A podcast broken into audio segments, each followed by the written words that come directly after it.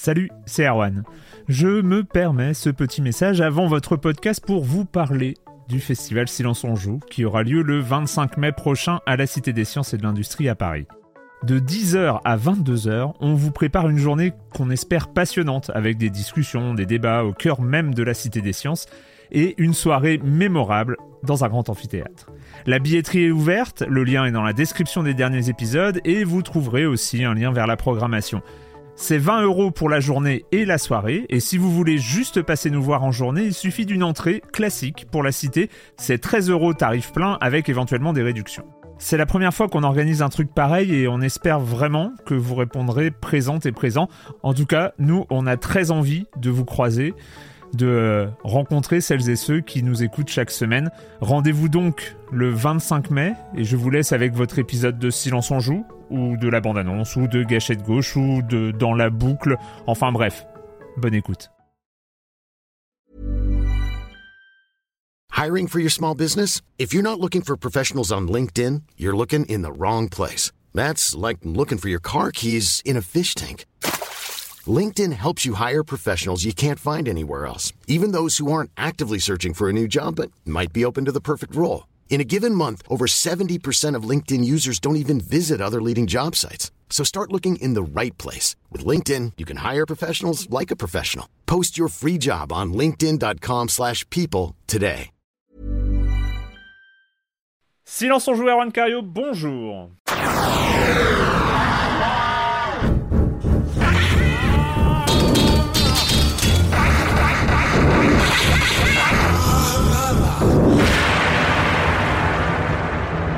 Au programme cette semaine, c'est l'exercice imposé de la dernière émission de l'année. Euh, c'est la semaine de Noël, donc c'est le bilan de l'année 2020. Euh, un bilan d'une année très spéciale euh, pour plein de raisons et pour une raison particulière, c'est que bah, c'est que c'est une année en confinement, c'est une année en crise sanitaire et que le jeu vidéo est évidemment impacté par tout ça. Bref, on va avoir plein de choses à dire pour revenir sur cette année 2020.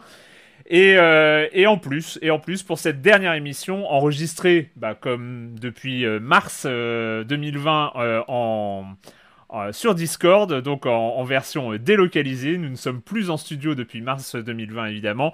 Et je commence par accueillir 5 de mes chroniques heureuses favoris. Julie Le Baron, salut Julie. Salut Erwan. Jérémy Kletskin qui est avec nous. Salut Jérémy. Salut Erwan. Corentin Benoît Gonin, qui est re avec nous. Bonjour Corentin. Salut Erwan. Je suis très déçu. Tu as dit qu'on était, en...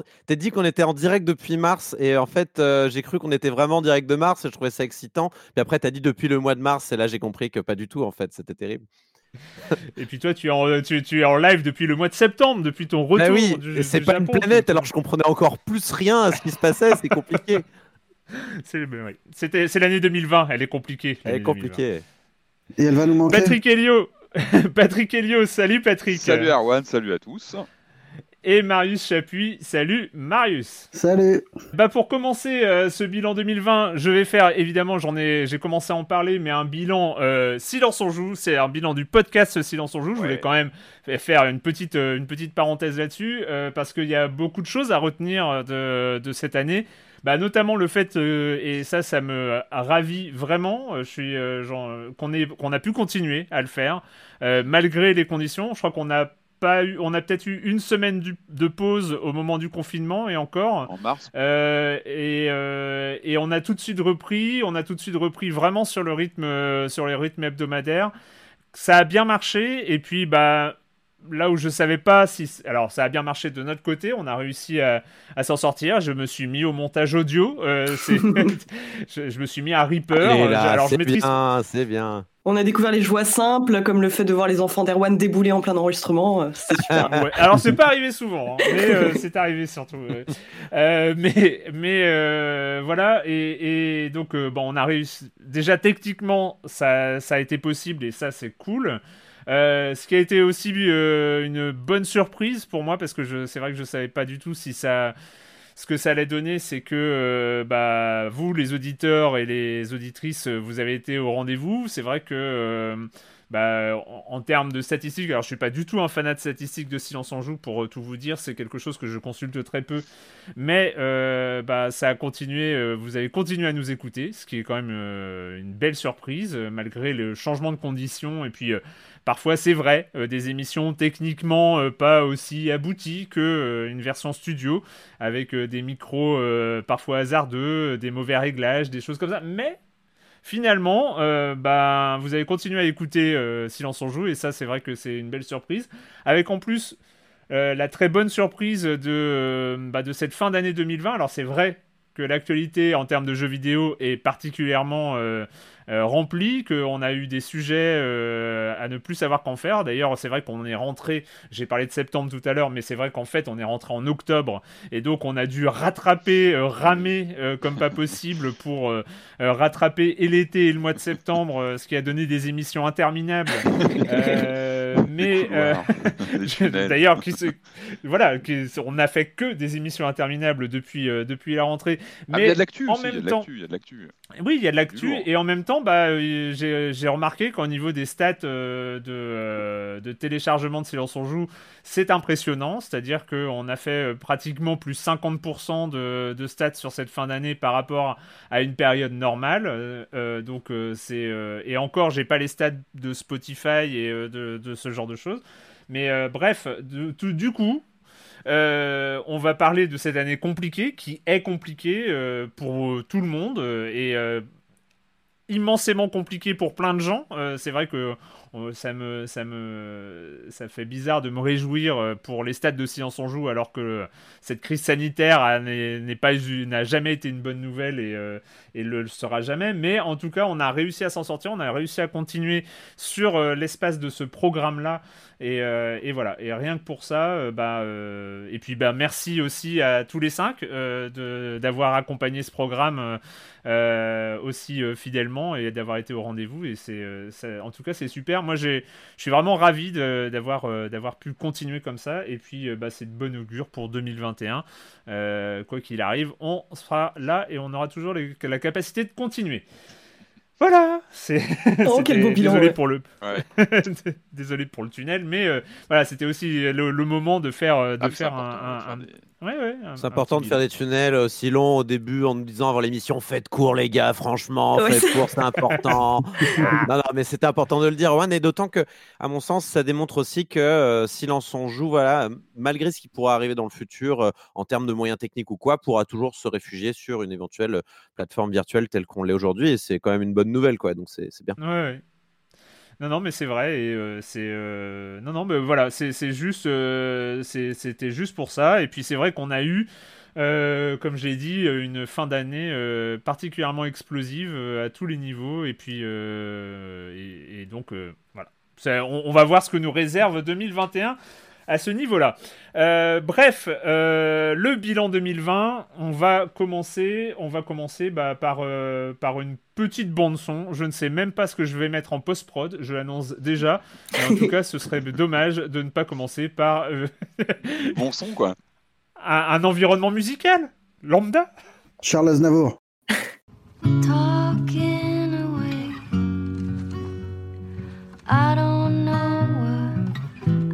To say,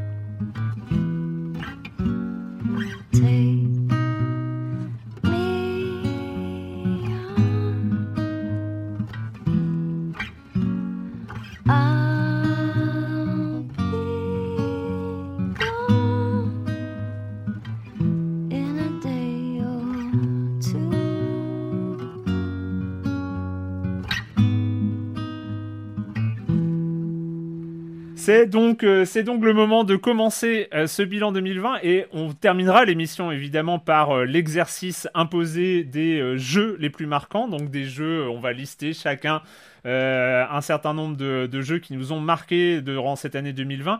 Mais moi j'aimerais commencer avec vous. Bah maintenant, vu qu'on a la chance d'être tous ensemble pour cette dernière émission de l'année, par par une sorte de bilan subjectif, par, par la manière dont s'est passé 2020 pour vous. Alors, en termes de jeux vidéo, évidemment, hein, parce que c'est vrai que. Sinon, on aurait pour des plombs. On va pas revenir sur. Ah, ouais, ouais non, j'ai galéré. Ça fait pas rêver, ça va pas faire rêver, là. Non, non. notre. J'ai pas le droit de parler de l'entrée au CP de ma fille. C'est quand même super important, bordel. Ah, on pourrait en parler, on pourrait en parler. Moi, j'en ai deux qui sont rentrés au CP aussi, mais ce n'est pas le sujet. Euh, je vais commencer avec, euh, avec toi, Patrick, euh, sur ton année 2020. Euh, qu'est-ce que tu vas en retenir Évidemment, j'ai dit qu'on va pas parler de la vie perso, mais même en termes de jeux vidéo, bah, le contexte, le confinement. C'est difficile d'aborder 2020 sans parler de ce contexte sanitaire quand même très très particulier, euh, qui moi a quand même impacté ma, ma, ma, consommation de jeux vidéo. Moi, j'ai toujours été, euh, on en parle depuis des années ensemble. Moi, le jeu vidéo a toujours eu une place très importante dans ma vie. C'est voilà, c'est une de mes passions et je, pense, on, a déjà eu l'occasion d'en parler, mais le, confinement, c'est, euh, voilà, ces conditions très particulières cette année ont fait que, le jeu vidéo a pris une place encore plus importante. Je trouve que on, a eu, moi j'ai eu vraiment eu besoin du jeu vidéo cette année. Il a pris une, voilà, je trouve qu'il a, il a, il nous a permis de nous évader. C'est pour ça que je pense qu'il y a eu, moi j'ai vraiment eu une appétence pour des, des mondes ouverts. Voilà, c'était le, fameux paradoxe d'être enfermé chez soi dans son écran et de pouvoir euh, explorer des contrées ouvertes. C'est-à-dire que voilà, moi j'ai eu une fringale de Assassin's Creed. Euh, j'ai rejoué à Death Stranding, qui était étonnamment visionnaire quand on y repense. Quand mmh. on revoit ce jeu qui était de fin 2019, hein, je crois, il était donc euh, sur la saison précédente.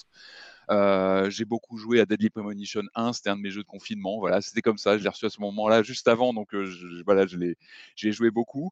Donc il y a ce côté voilà open world, ouverture sur du, du, voilà des, des, horizons virtuels, une fringale quand on est cloîtré chez soi. Moi, il y a eu aussi en termes personnels ce côté enfermement, ben, un peu introspection ça tombait à un moment où j'avais des travaux de recherche, voilà, pour des, pour des, voilà, pour un, pour un ouvrage où je me suis vraiment replongé sur des, bah, des anciennes consoles, ce côté rétro gaming actif où tu rebranches une GameCube, une N64, une PlayStation d'origine où tu relances tes jeux. Bah, il y a ce côté aussi quand tu ranges, tu es chez toi longtemps, bah, tu, tu, tu, voilà, tu ranges ta collection, tu, tu, tu recompiles tes, tes, tes, gammes de jeux, donc tu y rejoues. Et donc, il y, a ce côté qui faisait partie du confinement chez moi. C'était ça aussi, c'est relancer des bécanes, avoir un peu plus de temps aussi pour rejouer dans des conditions sur, des, voilà, sur des anciens systèmes. Et bon, c'est toujours un plaisir, évidemment, parce que le jeu vidéo, il est là. pour moi, il n'est pas que dans l'instant, il n'y a pas que les jeux de l'année, il y a aussi bah, toute une histoire, rejouer à des titres anciens, voir ceux qui ont bien vieilli, ceux qui ont moins bien vieilli et puis, bah, dans les tendances, évidemment, c'était l'année de la next-gen, cette année, que moi, j'ai gentiment laissé passer, que j'ai observé de loin, je vous ai écouté en parler. je crois que c'est la première fois que je laisse passer une nouvelle génération en la regardant. Moi, j'étais pas du tout excité par les line-up de jeux parce que c'est le jeu qui fait, moi, qui me fait, qui me fait passer à une nouvelle, une nouvelle génération. Donc, j'attends, je pense que je vais y venir l'année prochaine, mais bon, quand j'ai vu tous les, même les problèmes techniques, etc., puis surtout le manque de jeu. Moi, j'ai pas eu ces déclics de mmh. killer app, de titres qui te font craquer, où tu te dis, ouais, tu te dis, je veux absolument avoir une PS5 ou une nouvelle Xbox. Je vais y venir sereinement l'année prochaine, je pense. Et puis peut-être que c'est le contexte aussi, voilà, peut-être que aussi ce contexte de confinement, le fait de ne pas avoir de, c'est tout bête, mais de pas, les déplacements, le fait d'aller chercher sa console, c'est un peu plus compliqué que ce qu'on a pu connaître auparavant. Il n'y a pas les grandes soirées de lancement, etc. J'ai trouvé que c'était un lancement next un peu un peu tristouille dans les tendances, je pense qu'aussi, peut-être pour conclure, il y a eu ce, cette augmentation, là c'est plus une observation sur le marché de la, de la, dématérialisation des contenus du jeu vidéo, mais là qui était complètement justifié par le contexte. Euh, moi, j'étais le premier à encourager à acheter des jeux en démat parce que bah, voilà, on n'avait pas envie de sortir, on n'avait pas envie de, faire livrer des jeux physiques au moment où c'était le plus, le plus compliqué. En tout cas, je pense que ce confinement, il a accéléré les choses. Euh, on a vu bah, les formules comme le Game Pass qui, évidemment, ont pris de plus en plus de poids, qui se sont affinées, qui sont aujourd'hui, quand on pense voilà, à la proposition de Microsoft là-dessus, elle est assez imparable. En tout cas, voilà, on sent que 2020, il y a eu une sorte de, bascule. Je pense que ça a vraiment pris de l'importance. Mais à côté de ça, on a aussi une réponse physique. on a une, toujours l'existence de, tirages. je pense à Limited Run, des éditeurs comme ça qui font du tirage plutôt quali sur des jeux bien visés, bien ciblés, avec des quantités assez réduites, mais qui, plaisent à un, parterre de joueurs qui sont attachés au, au physique, aux cartouches, etc. On voit que des sorties Monkey Island, Doom 64. Donc voilà, il y a une on sent que le, dématérialisé, c'est le raz de marée, mais il y a encore, voilà, il y a encore des mmh. résistances au niveau physique. Euh, voilà, sinon, bah, toujours les consoles rétro aussi, euh, la vague de, des, des... Je n'ai pas parlé de la Core Graphics qui est sortie cette année, mais on sent que ça, on arrive un peu sur la fin de cette vague. Vous savez, la Mega Drive Mini, euh, les NES Mini. On n'a pas eu la Nintendo 64 Mini. Celle-ci n'est pas arrivée. On a eu des Game Watch il y a quelques semaines. Euh, voilà, voilà un peu les tendances cette année, évidemment fortement impactées en ce qui me concerne par le, par le contexte. On ne peut pas faire sans. Enfin, c'est difficile de, de, dire que ça, ça n'impacte pas quand on est cloîtré chez soi, qu'on sort moins. Euh, nos modes d'usage ont été radicalement changés, nos modes de consommation du jeu vidéo. Je parlais justement du, de la dématérialisation qui a pris de l'importance. Non, mais c'est vrai aussi de ce que le, point important dont tu as parlé, et je pense que c'était un, un, un excellent lancement pour ce bilan 2020, c'est le lien entre le fait d'être obligé, euh, contraint de rester chez soi et l'importance que le jeu vidéo peut prendre euh, dans ces moments-là. Euh, pour tout le monde, pour ah tous les, les, gens, même que ce soit les enfants, les, les, parents, les, trucs comme ça, c'est vrai qu'il y, y, a une capacité d'évasion. Je pense qu'on va avoir l'occasion d'en reparler durant l'émission, mais c'est l'importance de Animal Crossing qui est arrivé quasiment en même temps que le, que le confinement. Voilà, on, a vu, on, a, on, a vu comme ça une, une, une vraie importance euh, pour beaucoup de gens euh, mm-hmm. du jeu vidéo dans ce genre de conditions que ça un jeu vidéo pluriel. Un jeu vidéo euh, très pluriel en, en termes d'ambiance en termes de genre tu mm. parlais Animal Crossing on parle de Doom on parle de, de, plein de genres différents. C'est ça aussi le jeu vidéo c'est de s'évader dans des univers complètement radicalement différents mais où on se sent finalement aux manettes. C'est interactif, on se sent aux commandes, mmh. euh, ce qui évidemment comble un manque dans des circonstances où on n'est pas du tout aux manettes de ce qui se passe. Donc il y a une sensation de, reprendre voilà, les commandes des choses. Bon, c'est virtuel, mais, euh, bah, mais, on respire quoi. Quand tu lances Death Stranding aujourd'hui, malgré l'ambiance un peu crépusculaire du jeu, euh, voilà ces visions, ces visions quand même assez hallucinantes de paysages. Euh, mais c'est vrai aussi pour le dernier Assassin's Creed. Je l'ai particulièrement savouré moi euh, le dernier Assassin's Creed parce que bah, déjà bah, le, il est plutôt, je pense, il est dans les dans les bons Assassin's Creed, mais il arrive à un moment où tu as envie de ça. Tu as envie de mmh. ces, ces paysages avec des, des teintes hallucinantes où il n'y a pas de couvre-feu, tu peux te balader le soir dans le jeu. Enfin, c'est voilà, c'est des choses de bêtes, mais, qui, mais qui font du bien, qui font du bien, vraiment, ouais, vraiment. Julie, toi, ton, ton, bilan de cette année 2020 euh, bah moi forcément il est, il est assez similaire à Patrick parce que j'ai aussi vécu le confinement. Et euh, je pense que ça, ça a vachement euh, influencé ouais bah, comme le disait Patrick ma consommation mais aussi ma perception de certains jeux que j'aurais peut-être pas vécu de la même manière une autre année et euh, en fait, je dirais que ça a été une année ouais, où il y a eu effectivement une envie euh, d'explorer des mondes virtuels, de me perdre dans des mondes virtuels beaucoup plus que d'autres. Et aussi, de, on a beau euh, déjà tous, autant qu'on est, beaucoup joué aux jeux vidéo. Je pense que j'ai plus joué cette année que d'autres. J'en ai profité bah, pour rattraper énormément de, de, petits jeux indépendants. Enfin, il y a eu le fameux Humble Bundle dont j'ai allègrement mmh, profité cette année-là. j'ai parfois, ouais, j'arrivais à, à, combler les deux manques en même temps. Hein. Genre, j'avais les mondes ouverts et les indés en même temps avec des petits jeux comme Short High que j'ai que j'ai découvert à cette occasion. Mais euh, le truc qui a vraiment changé pour moi cette année, c'était euh, le, jeu multi parce que je suis essentiellement une joueuse solo d'habitude. Et là, cette année, j'ai passé vraiment énormément de temps à jouer avec mes amis. Euh, bah, déjà parce hmm. qu'il y avait des jeux qui le permettaient. Enfin, t'as parlé de d'Animal Crossing, mais il y avait Fall Guys, il y avait Among Us sur lequel j'ai passé un nombre indécent d'heures juste bah, pas seulement parce que le concept est marrant, mais parce que je pense que tout le monde avait besoin de se retrouver un peu autour d'un jeu et, et, euh, et d'oublier ses problèmes et de faire juste preuve de mauvaise foi et d'insulter ses amis et ça nous a tous fait un bien fou. un cadre simple, le jeu vidéo, es dans un cadre avec des règles simples et où voilà, tout se fait à l'écran et finalement c'est rassurant. Euh, ah, et d'un coup c'était beaucoup plus facile de convaincre euh, bah, mes amis avec qui c'était difficile de, de, faire des parties en multi quoi, mais j'ai même joué à des, à des jeux qui n'étaient pas du tout des phénomènes mais comme il y a eu le, le, Predator que j'ai fait, que j'ai, ouais, que j'ai quand même fait avec des amis, mais c'est ouais, alors que c'était, alors que c'était un jeu pourri, mais il y avait vraiment ce côté agréable en fait de, de partir avec tes amis à l'assaut du Predator quoi. Et le truc que j'ai trouvé intéressant à observer, c'est aussi les usages qu'il y a eu du jeu vidéo. On a parlé d'Animal Crossing, mais c'était assez intéressant pour moi cette année de discuter un peu, un peu avec des gens qui jouaient aux jeux vidéo non seulement pour s'évader, mais aussi compenser euh, le manque d'événements qu'il y avait euh, dans le monde actuel à cause du confinement. Euh, que ce soit des manifestants à Hong Kong ou des personnes dont le mariage avait été annulé, euh, c'était euh, c'était vraiment passionnant à ce point de vue-là et je pense que je pense que oui effectivement ça fera date sur les usages du jeu vidéo quoi.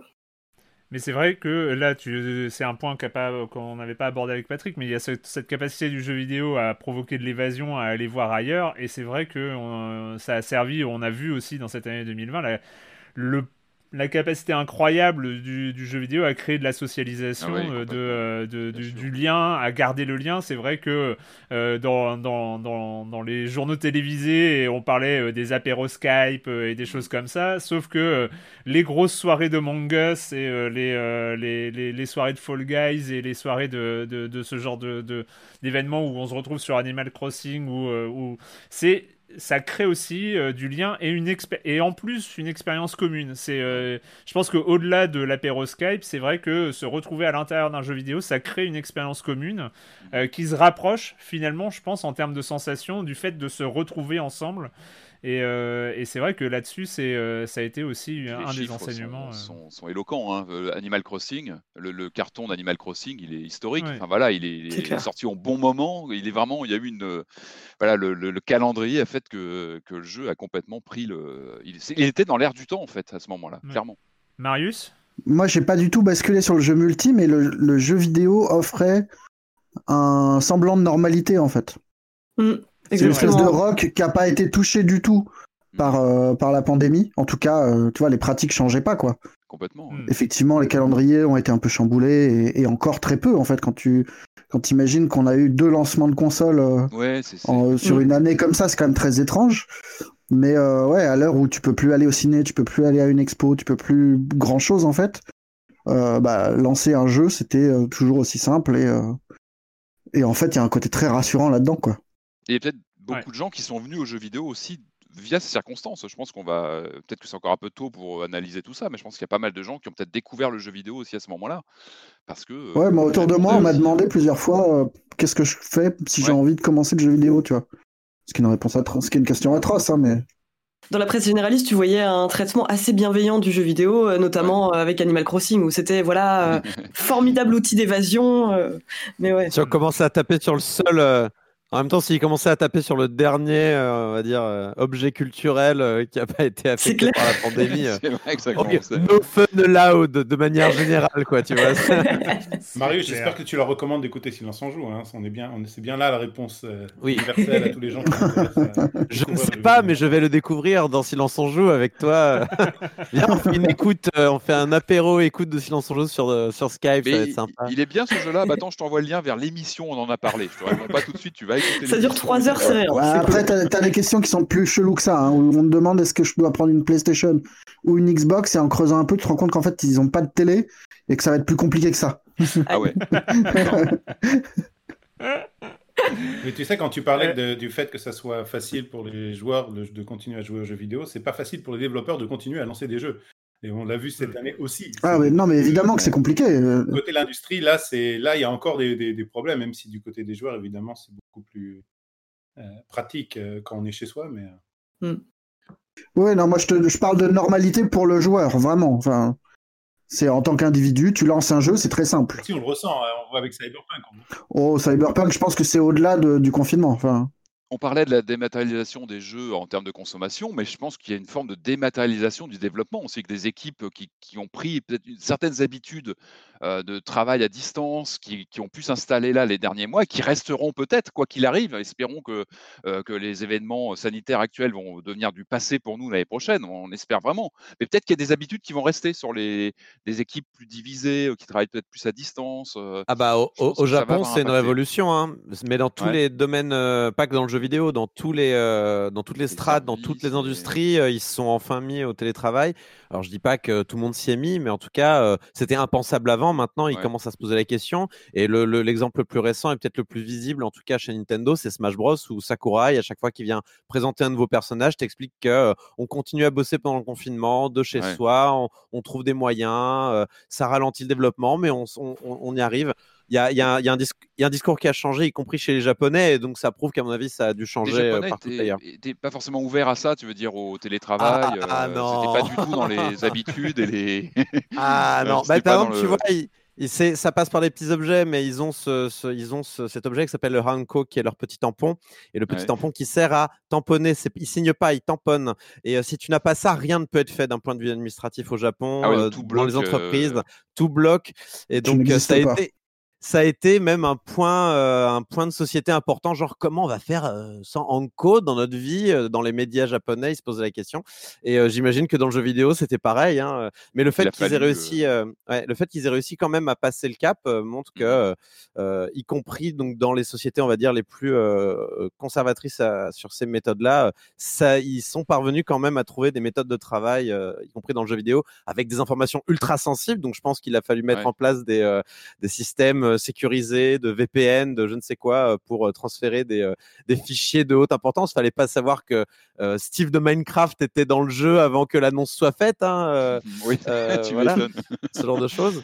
Mais ouais, je pense, je pense que le jeu vidéo est peut-être l'un des médiums les plus adaptés de toute façon à, travailler à distance comme ça. Et ça, c'est c'est peut-être aussi pour ça qu'il a, qu'il a été moins touché que les autres industries culturelles. Mmh eh ben, pour le coup, euh, bah je... Jérémy, toi, ton bilan à toi de l'année 2020 du jeu vidéo. Tu nous parleras parce que tu es là et on a la chance de t'avoir avec nous. Donc tu nous parleras après de, euh, de la partie euh, jeu de société évidemment. Mais, mais côté jeu vidéo, ton, ton bilan 2020, ça donne quoi? Alors moi, paradoxalement, ben, à, cause, de la crise, ses conséquences et le boulot, j'ai moi joué en 2020. Donc j'ai dû faire des choix sur, sur quoi jouer. Euh, mais c'est vrai, ce que vous disiez tout à l'heure, euh, c'est que mes enfants ont beaucoup influé en fait. Je me suis rendu compte qu'il y a beaucoup, beaucoup des choses auxquelles j'ai joué.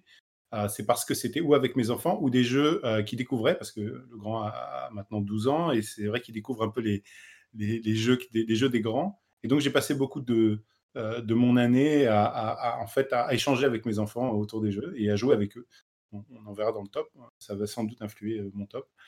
Mais, mais c'est vrai qu'évidemment moi, je sais pas, je vieillis et 2020, c'est une, une, année qui nous a fait tous un peu plus vieillir, je pense. Euh, le fait de rester chez soi, on, se regarde et puis euh, et je me suis rendu compte que j'ai de moins en moins de patience pour les jeux un peu médiocres, etc. Et que je, cherche toujours euh, un peu mieux. Et, la barre étant posée très très haut en 2018-2019, 2020, même pour mmh. faire mon top, c'est dur. il y a beaucoup de jeux indépendants assez intéressants. Mais pour, mais, mais, mais pour dire vraiment que c'était une, une, grande année du jeu vidéo, c'est difficile euh, parce que euh, parce que parce qu'on est devenu euh, extrêmement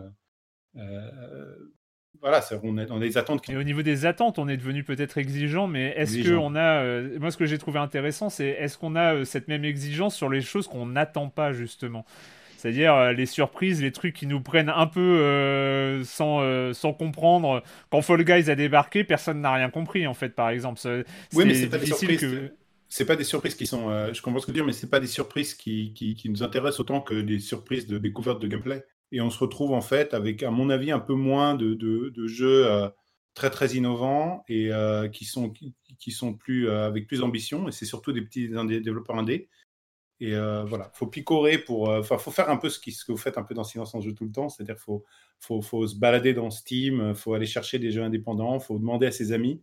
Euh, si on regarde les news, ça parle que des gros gros jeux et qui en général ne sont pas ceux qui sont, euh, qui sont les plus, euh, on va dire, les, les plus innovants. C'est clairement ce que je préfère. Hein. C'est euh, c'est un goût personnel, mais je pense que le triple A est presque un genre à, part entière avec ses codes, ses, euh, ses listes d'objectifs, ses cartes remplies de. voilà, j'ai ce sentiment-là, et c'est vrai que chercher des petits jeux faits par des petites équipes euh, dont on n'entend pas forcément parler, ou même des jeux dont on entend un peu parler, gérés par des labels peut-être un peu plus connus, à la Devolver, Plugin, etc. je, je pense je trouve ça plus excitant aussi parce que c'est là où en effet tu vas trouver les, les expériences un peu plus innovantes. Après, j'ai rien contre les AAA, mais c'est, je suis assez d'accord avec quand même le point de vue que, que tu as, Jérémy. Oui, et puis Annapurna, par exemple, moi, je, je, vais vous dire. Annapurna, ouais. je vais aller ce qu'ils font parce que quasiment Pareil. sortent, je sais que je vais les essayer ou au moins regarder si ça peut me convenir. Mais bon, disons que c'est pas, voilà, c'est un peu, c'est un peu différent. C'est une manière un peu différente de consommer qui, qu'on a certainement en vieillissant, je pense. Et puis après, c'est aussi la validation d'une tendance qu'on observe depuis 4 ou 5 ans de, de euh, de rupture un peu euh, dans, le jeu vidéo où d'un côté il y a de moins en moins de très gros triple A donc euh, forcément il y a de plus en plus de, contraintes liées à ces développements là et ce genre de choses et une production c'est paradoxal je pense que le rapport au jeu vidéo est en train de se transformer. Je parlais du Game Pass tout à l'heure qui, qui, cartonne et qui a raison parce que c'est vrai que l'offre devient vraiment incontournable.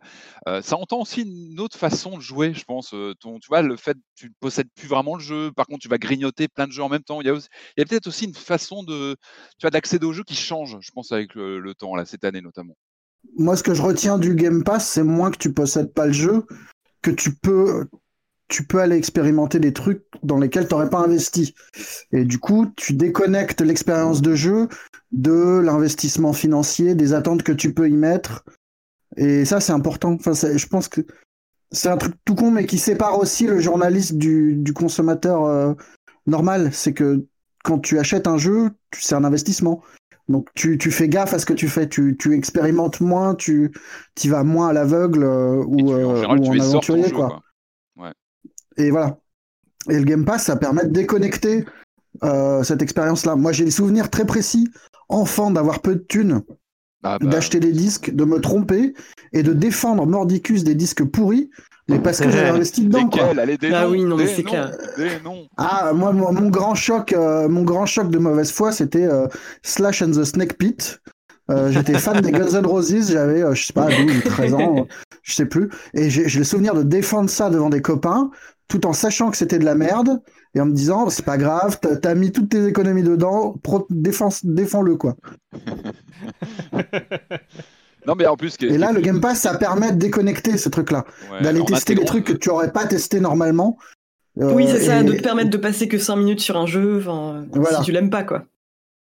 J'espère juste que ça va pas. J'espère juste que ce sera pas au détriment euh, des indés à terme. C'est-à-dire que c'est vrai que techniquement le panier moyen, enfin je sais pas combien il touche en vrai, on connaît pas les, contrats, mais le, panier, je pense qu'aujourd'hui ça reste un excellent plan euh, vu le, la quantité de jeux infinis qui, qui, qui sort. Euh, j'espère juste qu'on va pas rentrer dans un, dans un cycle en fait où euh, il va y avoir un type de jeu qui va être sélectionné en fait par les, les, grandes plateformes et en fait on va se retrouver aussi avec un formatage des jeux indés parce que ils vont faire mmh. un type de jeux indés qui vont être sûrs d'être sélectionnés alors soit par euh, Game Pass, soit par le PS Plus, soit par les même les Humble Choice. Moi je suis abonné à Humble Choice, c'est un peu le même genre de c'est un peu le même genre de deal aussi. Hein. Euh, mais j'espère juste qu'à la fin, même les indés les plus foufous vont s'y retrouver. Et par rapport, par exemple, à un, un, un Itch.io euh, qui, qui c'est vrai, aujourd'hui, je pense, reste, si vous aimez un développeur, Itch.io reste le meilleur moyen de, de, de, financer les, les, développeurs que vous aimez. Je trouve ça très bien, les Game Pass. Je, reste quand même vigilant sur la manière dont ça va évoluer. Et ça peut, ça peut avoir aussi un, un, un effet inverse. Quand tu regardes Netflix, l'effet que ça a sur les séries, c'est que ça a permis la consommation d'énormément de choses, mais ça a tué aussi la curiosité pour tout ce qui existe hors Netflix. Et tu peux avoir un effet similaire euh, avec le Game Pass en fait. moi, je n'oppose pas ces offres-là en fait au triple A, euh, les toutes les offres, euh, tous ces passes-là. Je les, je les, oppose plutôt au free-to-play. Parce qu'en fait, la manière de jouer et la construction d'un jeu par un game designer, quand il s'agit de, fait, dépenser des in-app purchases, c'est pas la même c'est pas la même structure de pensée euh, de, pour de développer un jeu, mm. alors que le but, c'est euh, d'y jouer et d'avoir du plaisir en y jouant. Et, euh, moi, je mettrais en numéro un, d'ailleurs, dans ces offres-là, avant le Game Pass, tout ça, le, Apple Arcade. Parce qu'il il fait vraiment rentrer beaucoup, beaucoup de gens dans le jeu, dans le jeu que sain. C'est-à-dire que c'est-à-dire des jeux qui sont vraiment pas construits pour pouvoir te faire payer à petit feu pendant, pendant des mois ou même des années. Et on est sur les mêmes prix, pardon, le Apple, Apple euh, Pass, il est à combien 5 euros. Mais euh, j'ai une critique sur l'Apple Arcade, c'est leur, leur ligne, leur ligne édito est super. Il n'y a pas de problème. Il y a vraiment des jeux incroyables euh, qui sortent et que, qui pourraient difficilement être commercialement viables, on va dire, d'une autre manière, sauf avec un label puissant derrière qui fasse la communication, etc. Mais justement, sur ce, sur ce niveau-là, je trouve qu'Apple Arcade a d'énormes lacunes. On n'entend pas parler des jeux qui sortent sur l'Apple Arcade. Et euh, non, mais c'est vrai, quoi.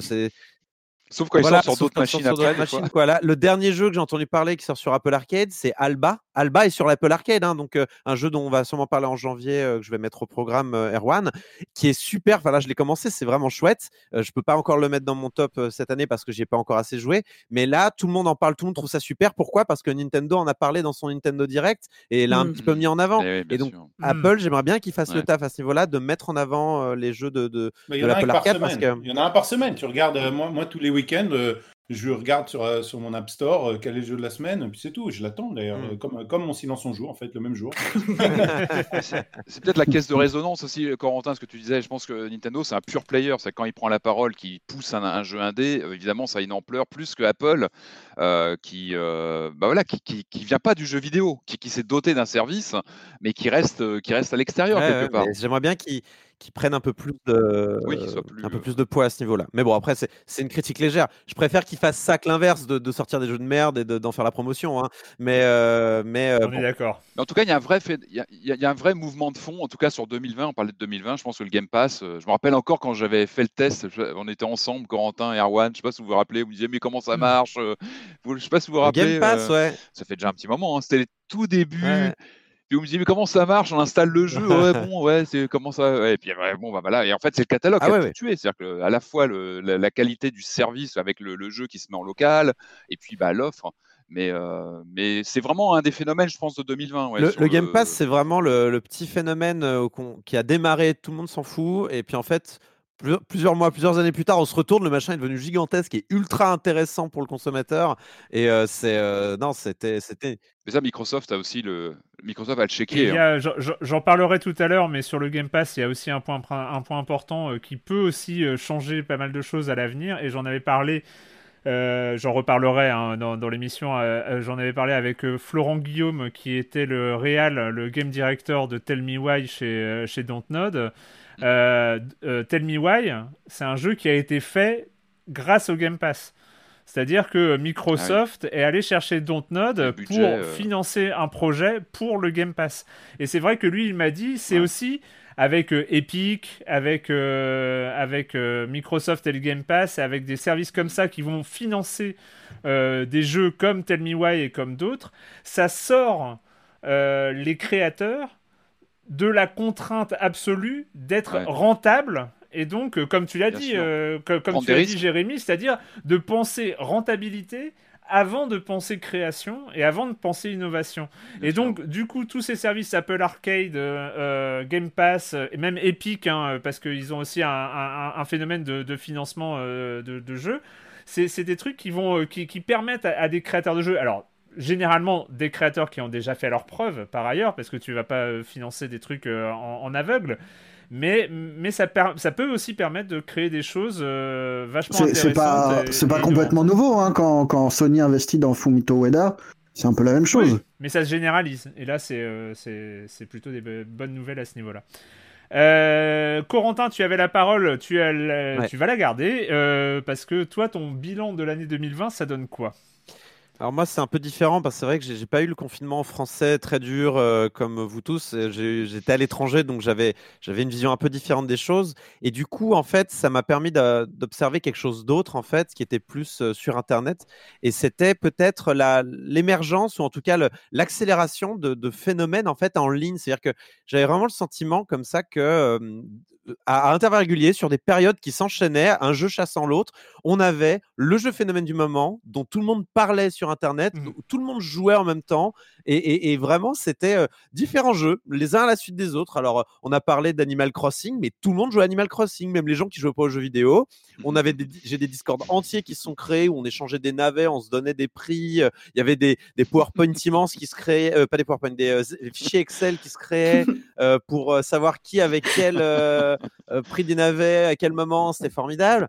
Ensuite, alors moi, j'ai pas participé à cette vague-là, mais Fall Guys a tout, euh, a tout euh, de, comment dire, euh, renversé sur son passage. Ensuite, tout le monde joue à Fall Guys parce qu'il était gratuit sur le PS Plus. Et voilà, parce que les grands streamers ont énormément participé à la popularisation du jeu. C'est le stream ouais, qui, complètement. Le stream qui Et euh, là, pareil, au bout d'un moment, tout le monde parlait que de ça. Il y avait plein de mèmes sur Twitter, sur les réseaux sociaux de, de, de, de, de Fall Guys. C'était très drôle jusqu'à ce que tout le monde soit saoulé. Et là, on est passé à Among Us et tout le monde jouait à Among Us. Tout le monde avait son groupe de jeu Among Us. Euh, moi, euh, moi aussi, je, je, je, jouais avec différents groupes. Et ça, ça vient d'où ça, ça vient de la base, en fait. Ça vient des joueurs. Ça vient des. des... Il y a les streamers qui jouent un rôle ouais, là-dedans. Je pense. oui, oui popularisé, mais, mais ça vient de la base. C'est pas c'est pas un comment dire, c'est pas un événement marketing, c'est pas un événement éditeur d'éditeur. Ah bah, il, il, il, suffit de constater euh, la galère euh, des, de Fall Guys euh, à ses débuts au niveau de, des serveurs pour comprendre qu'ils n'avaient pas du tout prévu le truc. C'était pas prévu. Hein. Enfin, je veux dire, pour, pour, pour, les jeux que tu viens de citer, il y avait quand même une vraie envie d'en être, en fait, à force de voir des blagues et des mèmes fleurir sur un thème précis. Tu disais, mais je passe à côté de quelque chose, ouais. Mais ça montre aussi en fait la, la fusion vraiment de, de c'est vraiment la fusion de deux manières de consommer le jeu vidéo, c'est-à-dire tout ce qui est de l'ordre du jeu en lui-même, c'est-à-dire le fait d'y jouer, participer, et tout ce qui est de l'ordre pas du méta-jeu, mais en tout cas de, de, toute la culture qui est émergente autour du jeu, avec les mmh, blagues, mmh. euh, les groupes, les discussions, tout ce qui se crée autour du jeu, et que souvent d'ailleurs on a tendance à oublier hein, euh, dans le jeu vidéo, en tout cas peut-être plus les médias généralistes parce que nous on a l'habitude, mais, euh, mais, mais ça a vraiment démontré qu'on peut vraiment créer énormément de sociabilité, y compris avec des jeux qui ne sont pas hein. des MMO, quoi, tu vois. Mmh. Euh, c'est des jeux qui sont évidemment hautement multijoueurs, je pense à, surtout à Among Us, mais en vrai, on, joue tous un peu au même jeu et on parle tous un peu la même langue. Et, et c'est ça qui montre quand même que c'est un phénomène culturel d'ampleur et qu'il faut surtout pas le, le sous-estimer et que ça, ça va rester dans les années à venir. Et c'est intéressant ce que tu dis, pardon. Au Japon, c'était les, mêmes jeux étaient suivis ou pas alors du moi, tout au Japon? Moi, je ne suis pas particulièrement euh, la communauté japonaise. Moi, je suivais euh, de loin en fait ce que faisait en France et aux États-Unis. D'accord, tu étais plus sur les communes. Par euh... contre, et, et je vais pas rentrer dans les détails, mais je, je, je, suis un petit peu ce qui se fait sur la scène japonaise au, au, travers de ce qu'on appelle les, les youtubeurs virtuels, donc des, des, des, gens qui jouent au travers d'avatars virtuels à des jeux vidéo. Et c'est à peu près les mêmes jeux qui, qui, qui, ouais. qui sont à la mode. C'est beaucoup de Among Us. Ils font énormément de Among Us. Il y a pas mal de Fall Guys aussi, parce qu'en fait, on, on, est. Ok, donc c'est ouais, un vrai phénomène. Parce que le jeu vidéo est très globalisé, les, les, les sorties sont mmh. globalisées. Mmh. Twitch, euh, YouTube euh, sont des plateformes qui sont transnationales et permettent à tout le monde de vivre la même chose à peu près au même moment. Donc je pense que ça. Ouais, ouais, ouais. Et, et en fait, dès, et tu as toujours, euh, dès qu'un jeu sort, euh, tu auras toujours, même au Japon, les, les gens qui vont, euh, qui vont jouer au, à ce jeu-là qui vient de sortir. Pareil, quand les 50 jeux, 51 jeux du monde entier, là, 51 jeux World War Games de chez Nintendo est sorti, ouais. tout le monde se mettait à jouer au Yams. Ou, non, mais c'est vrai, quoi. Et, et c'est vrai que c'est tant mieux finalement qu'il y ait eu ces vagues parce que c'était assez divertissant, c'était assez amusant d'observer. Parce que du coup, comme je, bon, moi j'étais occupé à faire autre chose, donc j'ai pas énormément joué. Et j'ai trouvé quand même cette année de 2020 plutôt décevante quand même dans, dans les jeux qui sont sortis cette année. J'avais quelques attentes qui ont été déçues. Je pense à, il y avait un jeu qui s'appelait Necrobarista. Je pense pas que vous en ayez parlé, mais pareil, qui est sur l'Apple Arcade si vous êtes curieux, qui était assez décevant en ce qui me concerne. Torchlight 3 a déçu tout le monde. Amnesia, euh, bon, j'ai pas passé un mauvais moment, mais j'en attendais ah oui, plus, surtout après, après Soma. Ah, Haven, pareil, j'ai passé un bon moment, mais un poil déçu également. J'aurais bien aimé le mettre dans mon top 5, mais du coup, il n'y sera pas. Euh, il y a des jeux que j'attendais pas qui sont arrivés, mais qui m'ont quand même aussi déçu. Kentucky Road Zero, l'acte 5, je l'ai trouvé très décevant, mais pas l'œuvre en oh entier. L'œuvre en entier était super. Ah, l'acte 5, je l'ai trouvé euh, ennuyeux, mais bref. Euh, Mario All Stars, euh, qui a été traité par-dessus ah la jambe par Nintendo. Alors, c'était une attente générale de ressortir les Mario, hein, mais pas comme ça. Euh, Super Mario 35, sur le papier, j'étais à fond dedans. J'ai fait trois parties, j'ai fait stop. euh, donc j'ai eu beaucoup de déceptions cette année. Il n'a pas fait de buzz d'ailleurs. Il, il a, pas eu un buzz. Ah, par rapport à Tetris, euh, c'est ridicule. ouais, ça n'a pas, ça a pas pris. Justement, on parlait de ces phénomènes et j'ai pas eu l'impression, j'ai pas l'impression que ça ait pris. Euh, donc j'ai eu quelques ça, déceptions cette année. Donc le fait qu'il y a eu ces gros phénomènes euh, plutôt divertissants et qui, qui, est, qui étaient sympas, même qui datent de 2018 pour Among Us, bah finalement c'était c'était assez chouette. Même si j'ai, c'est vrai qu'on l'a dit, je sais plus qui l'a dit tout à l'heure, c'était toi Jérémy, mais je crois qu'on n'a plus vraiment d'attente. Enfin moi j'ai plus d'attente personnellement. J'ai rarement des jeux. Je fais ah vivement ce jeu-là. C'est vraiment il y a un jeu de temps en temps qui, me fait très envie. Mais même là, j'attendais pas grand chose. J'ai quand même été déçu, quoi. Tu vois ce que je veux dire de cette année. Et du coup, je, bon, j'espère qu'il y aura plus de réussite en 2021. en tout cas, à mon goût. Hein. Encore une fois, c'est que mon avis, je veux veux pas imposer mon avis à tout le monde. ce n'est qu'un ressenti personnel.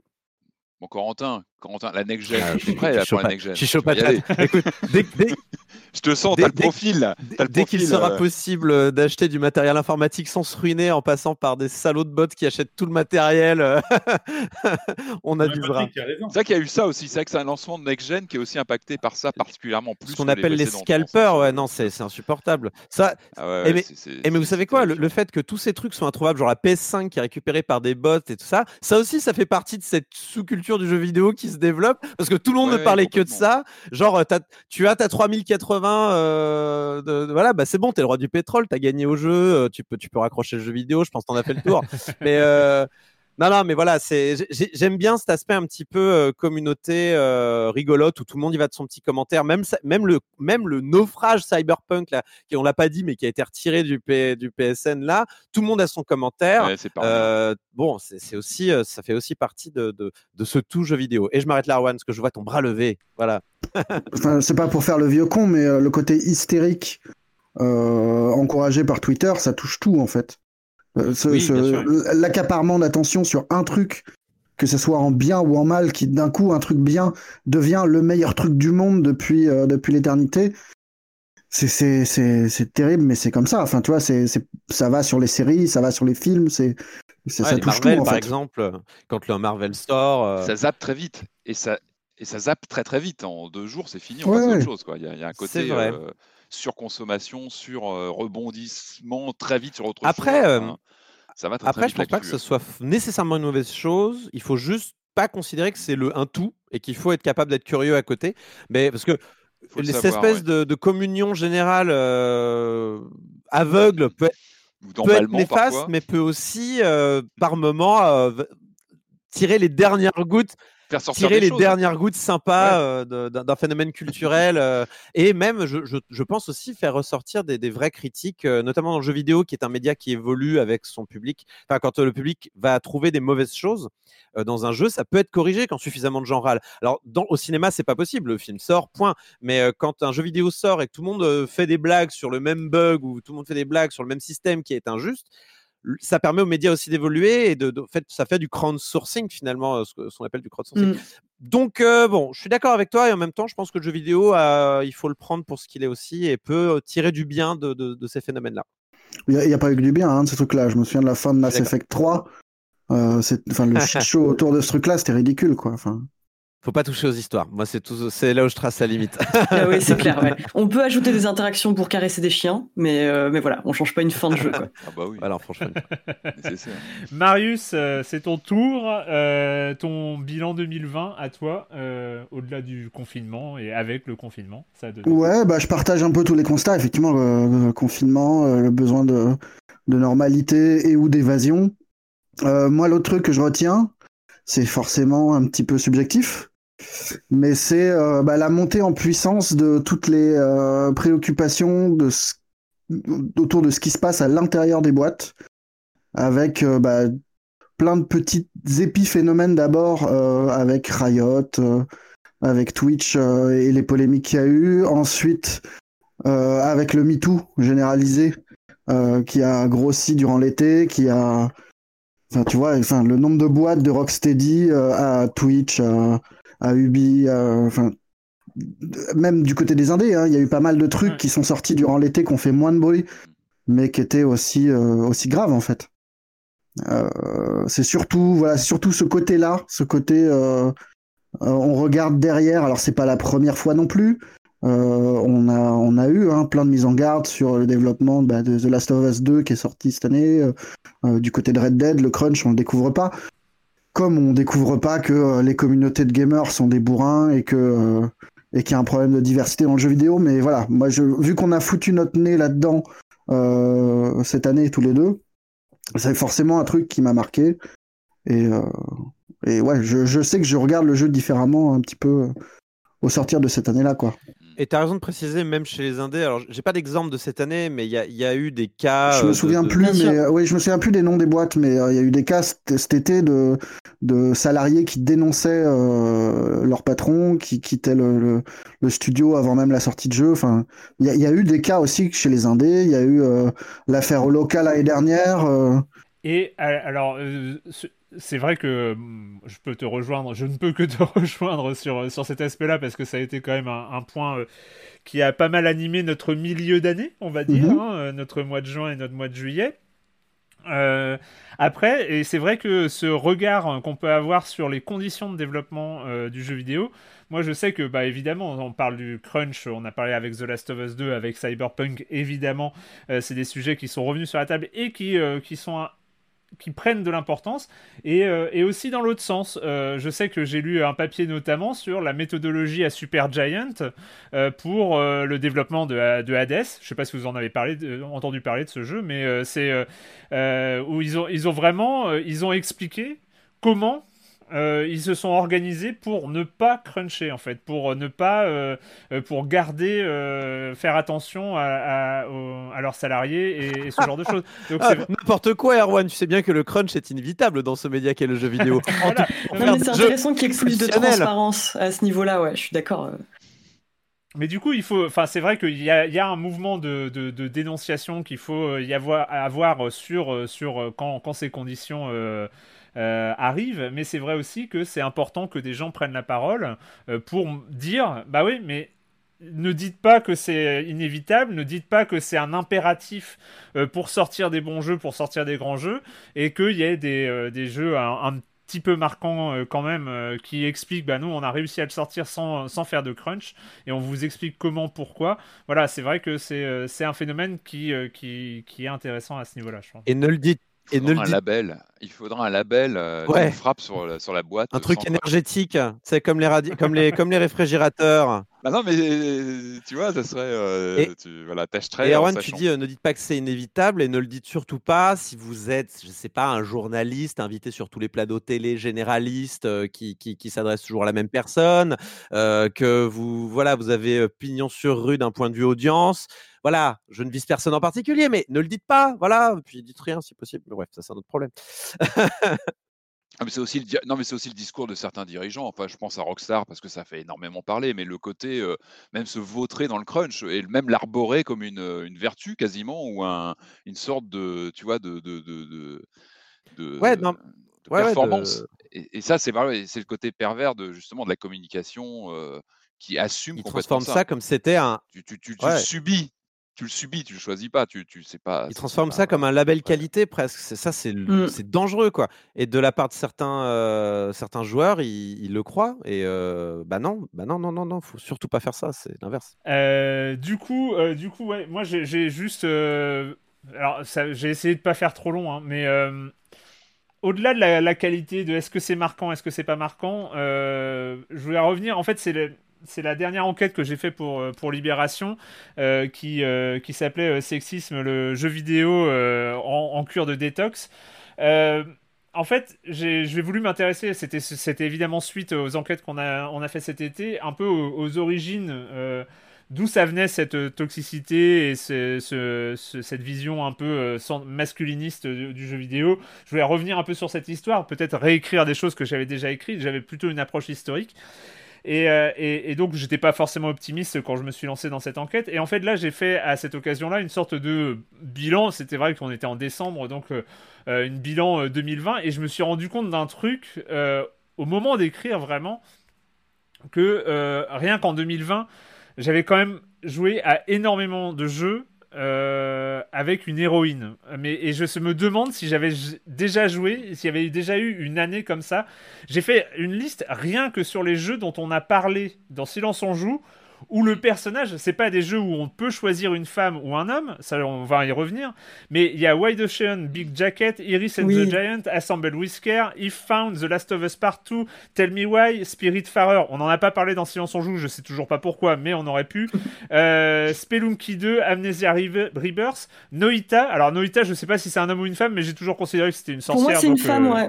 Mm. voilà, bon, bref, on va considérer. Call of the Sea, The Mm. Red Lantern, c'est que des jeux où il y a un personnage féminin principal. Et là, on peut rajouter des Demon's Souls, Baldur's 3, Animal Crossing, Immortal Phoenix Rising, Assassin's Creed, etc. Où on peut choisir très facilement un, un personnage féminin qui est, euh, qui est immédiatement intégré au, intégré au jeu. Je me, je me suis demandé, en tout cas, est-ce qu'on n'était pas en train de, de- de vivre comme ça une, une bascule à ce niveau-là. Et c'est vrai que c'est peut-être ce que je retiendrai de, de, de, de 2020 en dehors des, des, jeux, de leur qualité, de leur impact et ce genre de choses, c'est que j'ai l'impression qu'en termes de production, on est sorti d'un truc. Enfin, on n'est pas totalement sorti d'un truc. Et je veux dire, l'année se finit sur un Cyberpunk 2077 qui, qui le montre bien. On n'est pas aussi sorti euh, des problématiques. Euh, on a vu euh, des, systèmes de, harcèlement. Par exemple, sur Cyberpunk 2077, il y a une journaliste de GameSpot qui se fait harceler massivement pour, pour avoir émis des doutes sur, sur le jeu. Il y a des, des streameuses, il y a eu des affaires toute l'année 2020, il y a eu des streameuses qui se sont fait harceler, et il faut, faut pas, je, je mets pas du tout ça sur le tapis, mais je dis que dans ce moment de bascule, euh, eh ben, il y a. Euh, ça, ça, donne. J'ai jamais été très optimiste sur, euh, sur le jeu vidéo qui a, qui a jamais montré un, progressisme fou sur ces questions-là. Là, aujourd'hui, je suis en train de me demander s'il n'y a, pas, s'il a pas quelque chose en train de se passer. Pour l'enquête que, j'ai fait, donc vous pouvez retrouver sur, sur euh, euh, j'ai notamment parlé avec, donc j'ai dit, un Florent Guillaume de, euh, de Dontnod, qui, est le game director de, sur Tell Me Why, et qui disait, alors je cite, hein, aujourd'hui on peut avoir des personnages gays, transgenres, des hommes, des femmes, des jeunes, des vieux, issus de minorités ou avec des handicaps. C'est un vrai bouleversement ce qui est en train d'arriver, c'est tant mieux. Et chaque exemple positif pave le chemin pour les suivants. Si ça a pu être difficile par le passé, ça va l'être de moins en moins. Oui, on peut faire un jeu qui a du succès commercial et critique en explorant ses territoires. Euh, voilà, c'est pour ça, je trouve que en plus, pour moi, en tout cas, c'était assez étrange parce que j'étais vraiment parti dans cette enquête avec un, une optique plutôt pessimiste, plutôt, euh, plutôt négative. Et c'est vrai que c'est assez rare pour, euh, où, j'ai un peu basculé en cours, euh, au cours de mes entretiens, au cours des, avec les différentes personnes avec qui j'ai parlé, ou les livres que j'ai lus. Ça l'est toujours, hein, ça l'est toujours. Il y a toujours des choses tragiques qui se passent. Et... Tu, tu, cites The Last of Us comme un exemple. La polémique qu'on a eue sur Abby, c'est un truc mais qui est complètement taré. Ouais. C'est ça. D'un côté, on voit le médium évoluer. Et oui, mais c'est du côté des joueurs. Non, mais c'est du côté des joueurs. Mais, mais est-ce que tu imagines que... Est-ce que tu imagines quelque chose comme ça dans le cinéma ou dans n'importe quel autre média, en fait? Mm. ouais. Euh, on, on, a affaire quand même à des communautés de tarés. Mais vraiment, enfin, il y a des réactions qui sont folles. Là, la communauté, alors c'est clair que euh, sur les deux points qui euh, sont tellement pas résolu qu'on peut pas dire qu'il y a eu des progrès. Euh, c'est euh, la toxicité de la communauté. Ça, c'est, elle est, toujours hyper présente, hyper. Euh, enfin, on peut pas, on peut pas passer à côté. Et le nombre de femmes aux commandes dans les studios, ça mm. s'améliore, mais c'est, on part de tellement loin. C'est vrai que, par exemple, il y a, une, des une, des annonces qui de, de Yves Guillemot à Ubisoft qui a pu peut-être faire sourire. C'est-à-dire que quand il a fait ses annonces concernant suite aux enquêtes, suite euh, au scandale qui a, qui a eu cet été, il a dit euh, sur euh, d'ici 2000 j'ai peur de dire une connerie, 2022 ou 2023, on va passer de 22% à 24% de femmes. Waouh. Alors, ça peut. Non, mais ça, on peut se dire, ah, mais ouais, non, c'est peut-être pas assez. Sauf que quand tu regardes les prévisions de recrutement d'Ubisoft et le nombre de salariés déjà en interne, Ubisoft c'est 20 000 salariés, euh, et ben en fait, ça veut dire qu'il passe en mode on recrute 50% de femmes. C'est-à-dire que euh, ah c'est la, proportion. Euh, il s'impose dans les deux prochaines années de recruter à minima 50% de femmes. Voilà, c'est pour. C'est la masse masculine qui est, oui, qui est tellement importante aujourd'hui que ça, mm. ça, voilà, ça rectifie en fait. Ah bah, faire bouger les lignes, c'est lourd, oui, forcément sur les boîtes comme ça. Faire bouger les lignes d'une boîte de 20 000 personnes, ça se fait pas en claquant des doigts. On va pas virer 10 000 mecs euh, pour, pour, euh, pour, euh, pour, remettre en place une parité. Mais c'est important, ce sont, c'est vraiment important. Le, pour moi, le jeu vidéo, il doit être un reflet de la société. C'est super important pour que qu'il soit vraiment entendu comme un, voilà, comme une, une création artistique, qu'il soit, qu'il ait sa place dans la société. Il doit être un reflet, un reflet des gens, un reflet des, du monde. Je sais pas ce que vous en pensez. il y a aussi le côté militant. Il y a notre côté militant à nous, hein, c'est que c'est qu'il faut savoir aujourd'hui que les jeux sont connectés, ils ont les statistiques, et donc les jeux et regarde combien de gens vont choisir des, des, hommes ou des femmes dans les jeux. Moi, je peux le dire sans peine, euh, ça fait euh, ben, depuis, depuis les premiers BioWare où on pouvait choisir tous les Mass Effect, les Dragon Age, les Skyrim, tout ça. Moi, j'ai toujours pris une femme. Et jusqu'à aujourd'hui, dès qu'on a le choix, je prends une femme dans les jeux vidéo et je le fais toujours. ça fait plus de dix ans que je le fais. Et, euh, et, et, je pense que c'est important aussi que de notre côté bah, qu'on fasse des gestes comme ça. C'est-à-dire qu'on a, en tant que joueur, c'est comme un vote. Ils ont les statistiques et ils voient que, ils, vont, ils, ils voient que ce qui marche, c'est ce qui marche bien. Et quand on doit faire après le choix euh, de mettre une femme dans un jeu vidéo en personnage principal, euh, c'est vrai que ça joue de savoir que euh, les joueurs euh, vont prendre 95% un homme quand, quand, ils peuvent choisir. Euh, on sait, euh, par exemple, sur Assassin's Creed Odyssey, on sait que le personnage qu'on appelle canon, c'est-à-dire pour lequel le jeu était prévu, c'était Cassandra. On sait que la majorité des joueurs ont choisi Alexios. c'est, ça, reste, ça reste quelque chose. C'est acté, ça Oui, oui, c'est, voilà, le, le, choix était plus masculin. Oui, le, le, choix, le choix était, était plus masculin.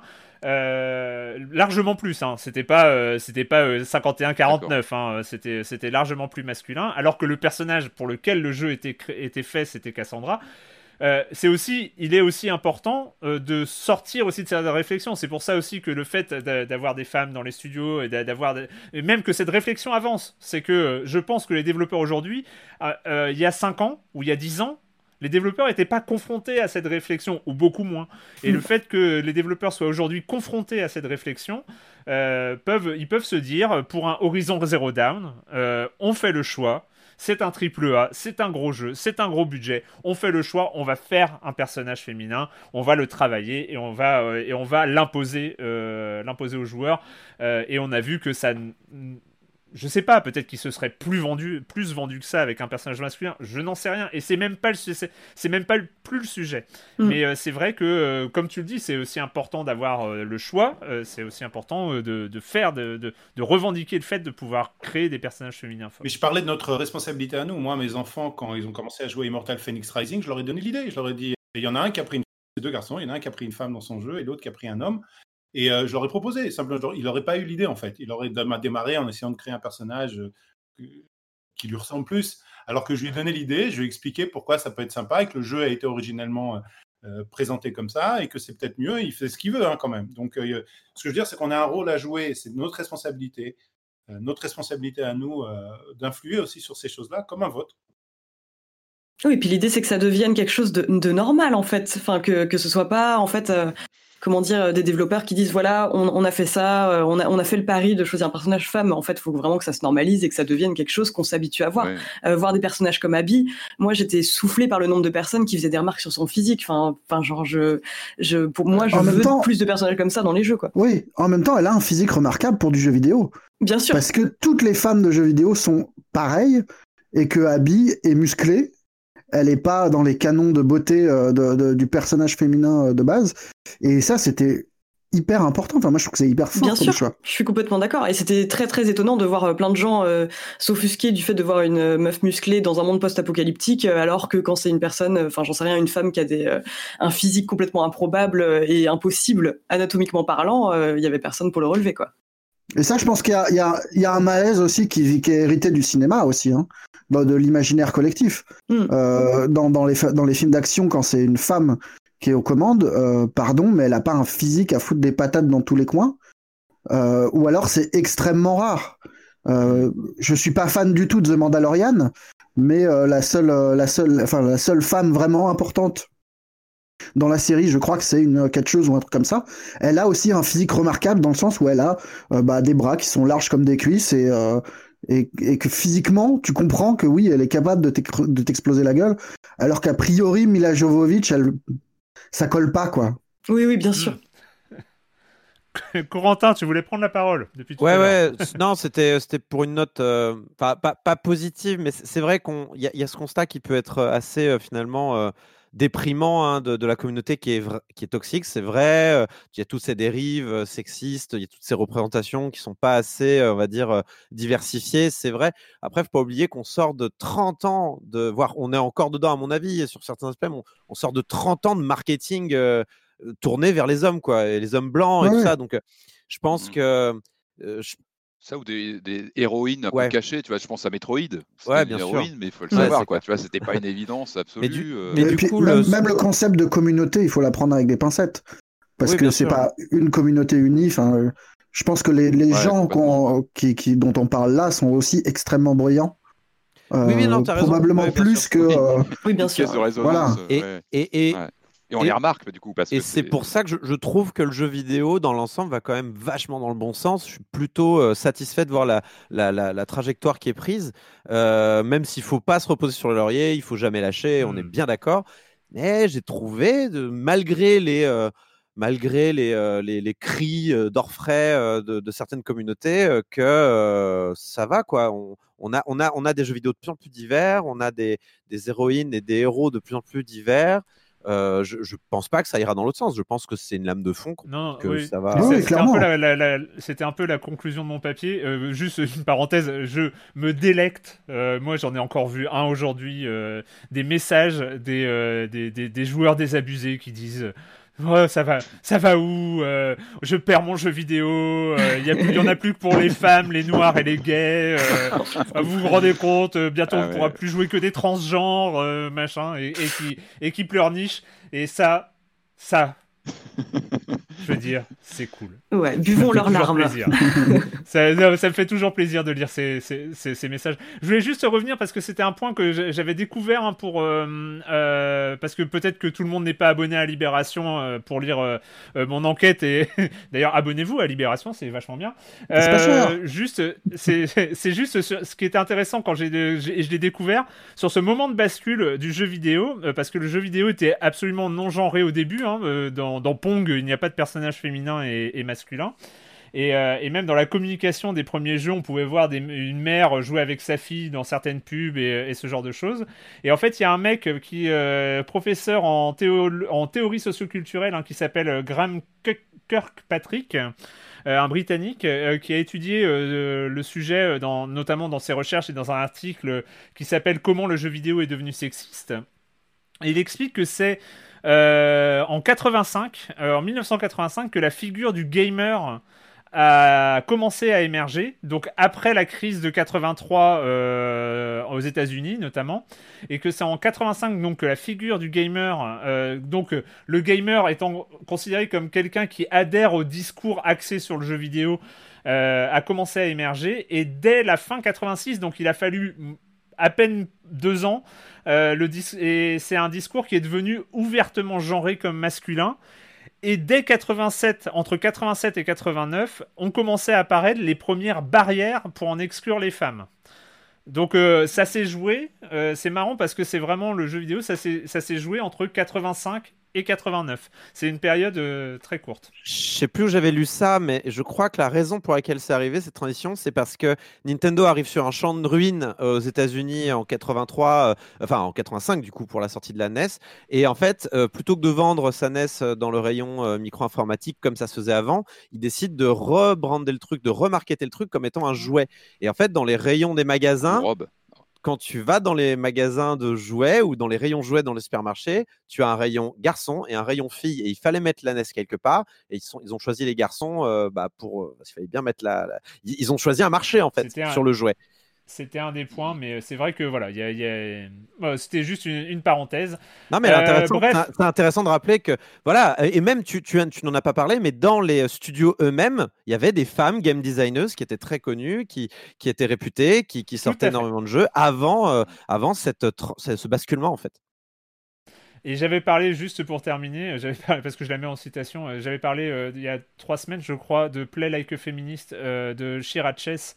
Euh, que je peux vous conseiller mais qui n'a pas été traduit en français. Et euh, elle finit son livre en disant, je cite, Je veux détruire l'industrie du jeu vidéo.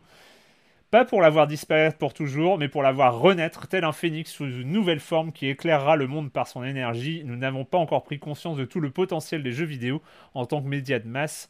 C'est pour ça que si le, jeu vidéo se diversifie et, euh, et s'ouvre un petit peu, son impact sur la société pourrait ne pas être négligeable. Et ça, c'est aussi optimiste. Ouais, bravo, tout brûlé. Chapeau hein, les Tout brûlé pour être optimiste. Mais bien sûr, mais bien sûr. C'est pas ce qu'on fait dans le jeu vidéo? Non Si Je crois. euh... Euh, on va, on va euh, faire une. Avant de passer à la sélection, à vos sélections euh, des, des, jeux de l'année, on va faire un petit détour et profiter de ta présence, Jérémy. Tu vas, tu vas d'abord, parce que tu l'as promis, tu l'as teasé depuis quelques semaines, tu, tu voulais parler des jeux à 6 joueurs. Oui, alors comme tu l'as dit tout à l'heure, c'était quoi 1500 jeux qui sortent tous les ans, euh, jeux vidéo, c'est ça? Il y en a 4000 jeux de société qui sortent tous les ans, euh, qui sont répertoriés. oh la vache Donc c'est pour vous donner un peu une idée, euh, alors que le marché, c'est un marché de moins de 2 milliards, c'est vraiment un tout petit marché. donc il y a beaucoup, beaucoup de choses. Donc évidemment, je ne peux pas jouer à tout. Et, mais c'est vrai qu'il y a une question qui revient vraiment le plus souvent. la majorité des jeux, c'est pour 4 joueurs. Enfin, je parle des jeux de société plus traditionnels, ceux, ceux que en général je couvre dans Silence on joue. Euh, et on se retrouve souvent dans la situation quand on est joueur comme ça, euh, on s'arrangeait avec, euh, avec des amis, et puis à un moment, il y en a un qui dit Je peux venir. et puis après, il dit Bah, d'accord, mais si après, tu es obligé d'éliminer 95% des jeux que tu avais dans ta, ou même ceux auxquels tu voulais jouer. Et donc, donc, la question qui revient très souvent, c'est les, joueurs, les vrais jeux. Euh, on va pas parler des jeux poète poète ou des parties games, etc. Il y en a plein qui sont super, pas de problème, hein, rien contre ça. Mais je parle des jeux que d'habitude du coup. Et les jeux à 6 jours, il n'y en a pas beaucoup. Alors c'est pas une liste des jeux de 2020, il y peuvent avoir quelques années, euh, mais c'est tous des gros cartons qui, sont trouvables dans toutes les bonnes boutiques et euh, qui sont réimprimés régulièrement, qui apparaissent actuellement dans le top des ventes. Donc je vais parler de, ce type de jeu. Je vais vous donner 10 jeux. Alors il y en a, il y a, il y a, il y a les jeux, des jeux de mots, euh, je les appelle comme ça, enfin des jeux, des jeux avec des mots. Euh, tout le monde connaît Codenames, alors c'est un grand classique, évidemment, il revient tout le temps. Euh, si, vous connaissez celui-là, vous pouvez être sûr, avec six personnes ou même plus, ça fonctionne. Et un jeu que j'ai pas couvert, mais qui est un de mes jeux préférés, qui s'appelle Just One. Je sais pas si vous avez entendu parler de lui, mais extrêmement recommandé. C'est un jeu où on doit essayer de faire deviner, c'est aussi un jeu par équipe, on essaie de faire deviner un mot euh, et si à, euh, une personne dans son équipe et euh, s'il y a un doublon, à ce moment-là, le mot n'apparaît pas. Donc il faut être original dans le mot qu'on va choisir. Il y a le Decrypto dont j'avais parlé ici aussi. Ces trois jeux-là, vraiment Codenames, Just One et Decrypto, vous pouvez y aller avec des grands groupes et c'est des vrais vrais jeux euh, intéressants et que en général sont des jeux où les vos amis vont courir pour aller les acheter, vont demander où est-ce qu'on va les, où est-ce qu'on l'achète après avoir joué. D'ailleurs, euh, juste petite parenthèse, Codename euh, a, a, été sur le devant de la scène récemment parce que Mister MV et ses collègues y ont joué en ligne et ça donne des parties assez drôles. Hein, donc je, recommande. Moi, j'ai découvert Codename grâce à MV, donc je, je recommande d'aller voir sur Twitch. C'est très amusant à regarder. On comprend tout de suite le principe en plus. Oui, oui, bien sûr. Et puis il y a Codenames Images, si vous voulez jouer avec les enfants, c'est pareil avec des images. Vous pouvez jouer Codenames d'ailleurs avec des, disques ou des CD, des jeux, euh, des objets de la maison, ça fonctionne. Vous faites une grille comme ça, vous devez trouver des points communs entre eux, c'est génial, c'est un jeu qui. C'est super idée. Vraiment. Ouais, ouais, faites-le, faites-le. Euh, des jeux par équipe, il y a Mysterium aussi, un grand classique, ça fonctionne, je le sors très souvent quand c'est genre des, des, invités qui arrivent et que le chiffre part un peu euh, en banane, euh, nombre de joueurs. Euh, Mysterium, c'est une espèce de Dixit euh, amélioré avec un Cluedo, voilà, Cluedo slash Dixit. Il y a un jeu dont je n'ai pas parlé ici, je crois qu'il était sorti un peu avant que je commence ma chronique, qui s'appelle Captain Sonar, extraordinaire. C'est un jeu, c'est un jeu où on est deux équipes dans un sous-marin, chacun joue avec le rôle du capitaine, du second, du machiniste, du radio. Enfin bon, ça peut jouer jusqu'à 8 joueurs, mais il y, y a des rôles qui sont pas très intéressants. Vaut mieux les, les assembler en un rôle. Donc à 6, c'est vraiment idéal. Euh, c'est un jeu qui, se passe en temps réel et tu dois essayer d'écouter ce que l'autre équipe fait et se repérer, lancer des torpilles et tout. C'est génial. Euh, Captain Sonar, vous y aller. C'est un jeu extrêmement innovant. Euh, les loups-garous pour une nuit, je l'ai mis dans la liste. spin-off des loups-garous, mais vraiment celui-là, on ne peut pas passer à côté. Pareil, bon, il y a plein d'extensions, mais la suite de base, il, est, il marche tout le temps. Euh, c'est quoi la différence euh, Enfin, il a quoi de spécifique euh, Enfin, elle a quoi de spécifique cette extension? Le loup-garou pour une nuit. Ben, en fait, il n'y a pas d'élimination. Ça se passe. il est très court. ça peut jouer justement à 5-6 joueurs. Ça, ça, marche déjà. Chacun, il y a plus de rôles. Euh, et, en fait, ce qui se passe, c'est qu'on doit trouver un loup-garou, et si on gagne, ben, si, les villageois trouvent un loup-garou, le jeu finit très rapidement. Donc, c'est des parties beaucoup plus courtes, sans toutes les contraintes des gros jeux loup-garou, mm. où il faut être à 12 ou plus, où on attend quand on se fait éliminer, où il y a la nuit euh, euh, qui est interminable. Là, la nuit, il y en a une, en effet, on ferme les yeux, il y a des choses qui se passent pendant la nuit. Voilà, c'est vraiment, pour moi, c'est un des, des, jeux les plus mythiques euh, où on est sûr que ça va cartonner. Si on, par contre, faut être, il, y a un, il, y a un, rôle de modérateur euh, qui peut jouer lui dans le loup-garou, ce qui n'est pas le cas pour, dans le loup-garou pour une nuit, ce qui n'est pas le cas dans, l'original.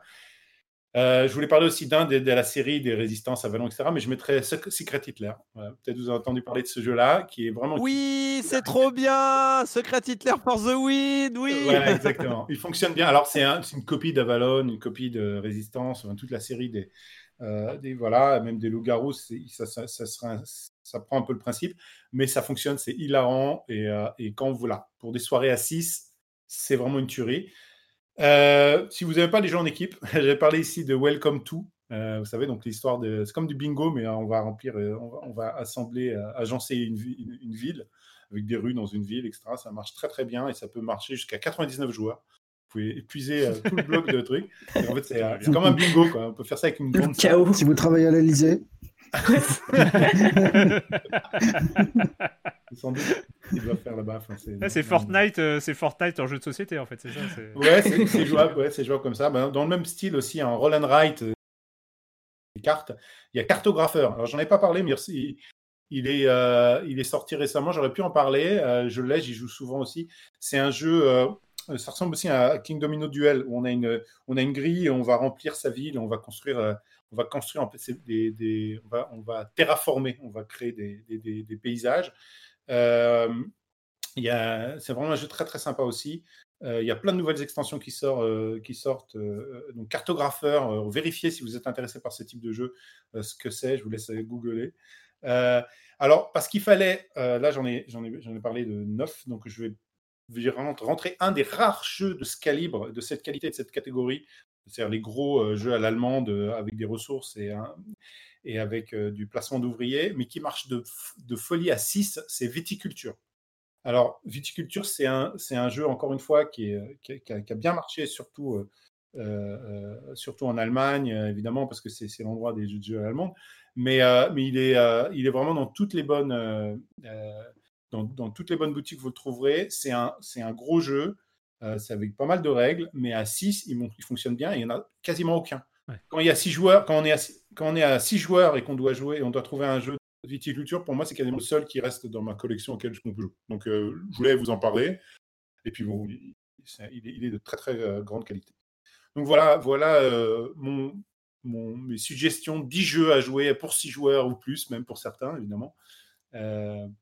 Euh, à cause des. euh, on va dire, c'est une période où 6 c'est un nombre. euh, Oui, 6 adultes est un nombre qui est, qui est assez courant hein, en ce moment. en Mais en France- plus, c'est c'est très bizarre, moi je trouve qu'il y ait si peu de bons jeux à 6 joueurs, parce que 6, ça se divise par 2, par 4, par 6, donc c'est c'est quand même bizarre. C'est Six, quand même ça un- se divise par 4. Euh, pardon, par, par, pardon, par 3, par 2 et par 6. Problème de maths, c'est le confinement en dingue. Calmez-vous tout de suite. Euh, non, non, mais ce que je veux dire par là, c'est que c'est un chiffre ultra. Enfin, il y a plein de moyens de diviser en équipe 6 joueurs et pourtant c'est compliqué. quoi. Alors, il y a plein de jeux qui pourraient être à plus que 6. C'est-à-dire que si The Mind, ils te disent 4 joueurs, mais c'est vrai que ça marcherait aussi à 6, mais les jeux deviennent ou trop longs, ou désagréables, ou alors le- qui changent un peu leur nature.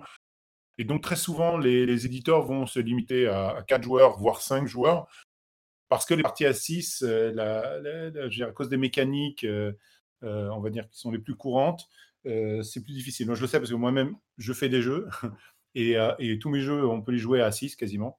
Et c'est- une des contraintes les plus difficiles à tenir parce que ça devient, voilà, ça devient les contraintes des éditeurs. euh, euh, Aujourd'hui, il y en a beaucoup, on connaît, hein, c'est le temps des parties, la facilité d'apprentissage, Ouais, etc. Ils vont pas éditer des jeux qui rentrent pas dans ces catégories-là.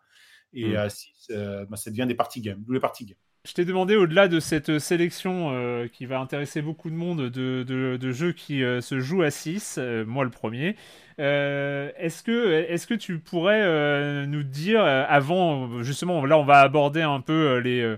on va pas faire des tops, ou si on peut faire des tops si on veut, euh, mais euh, est-ce que tu peux euh, nous faire une sélection justement sur les sorties de 2020 euh, un peu quels sont les jeux euh, les, les plus marquants de 2020 pour toi, euh, Jérémy? En numéro 3, j'ai mis Parks, dont j'avais parlé ici. Oui. Vraiment, on a vraiment adoré. Euh, en numéro 2, j'ai mis euh, euh, Seven Wonders Agora, dont j'ai parlé aussi a très récemment, parce que euh, Seven Wonders euh, euh, Duel Agora, pardon, c'est vraiment un jeu qui on joue vraiment de manière extrêmement régulière. Et le fait que l'extension soit arrivée, pour moi, c'est un, vrai renouveau. Euh, et en numéro 1, c'est un jeu dont je n'ai pas parlé. J'aurais pu. Euh, mais euh, c'est vrai qu'en fait, comme il est sorti en 2018, mais il est arrivé en français que, je l'ai remarqué. J'avais joué en anglais, mais il est arrivé en français là. Et donc, euh, je vous le recommande. C'est un jeu qui s'appelle Everdell. Euh, alors, il a été traduit en français par Matagot, un peu comme Parks. Euh, donc, euh, merci à eux. Et Everdell, c'est un, un jeu, un, gros jeu. Donc, c'est pas, pas un petit jeu. C'est un jeu qui est plutôt dans la catégorie, haute. Ça peut être une heure et demie, deux heures. Et c'est un jeu où on, on- incarne des personnages animaux très sympathiques dans un petit village où on va passer les quatre saisons et on va devoir récupérer des choses, construire son, son village en choisissant des bâtiments à partir de cartes qui ont des propriétés, puis on va faire du placement d'ouvriers. Enfin, c'est un jeu extrêmement agréable, extrêmement joli. Enfin, Mm. il, il est très très beau, on construit un espèce d'arbre. Donc en numéro un, pour... euh, alors je, je vais peut-être en parler en début de l'année prochaine, j'en ferai une chronique, hein, euh, même si Ah bah tu peux, hein. mois de retard. Euh, donc Everdell, moi, euh, mon coup de cœur, et, euh, pour 2020, euh, arrivé en français cette année. Cool. Eh bien, euh, c'est le moment, euh, c'est le moment. Bah, on va, euh, j'allais dire, on va conclure cette émission, mais il y a tellement de gens encore à parler que on va commencer la conclusion. hein. on va commencer ce qu'on va appeler la deuxième partie de cette émission. Du coup, qui va concerner les, les jeux les plus marquants de l'année. Mais vu que vous n'avez pas encore parlé et que je ne sais pas lesquels, mais en tout cas, je vais choisir. Soyez-en sûrs, un habillage musical qui reflètera ces choix de l'année. Comprendre Hades. C'est clair, ça va- c'est sûr, Il y ça va être Hades. quatre extraits nous mettre d'Hades. Hades, mais oui. Ça va être insupportable. Euh, Encore bravo. Je, je, je, je, je le vis très très mal d'être suspecté comme ça de faire du favoritisme.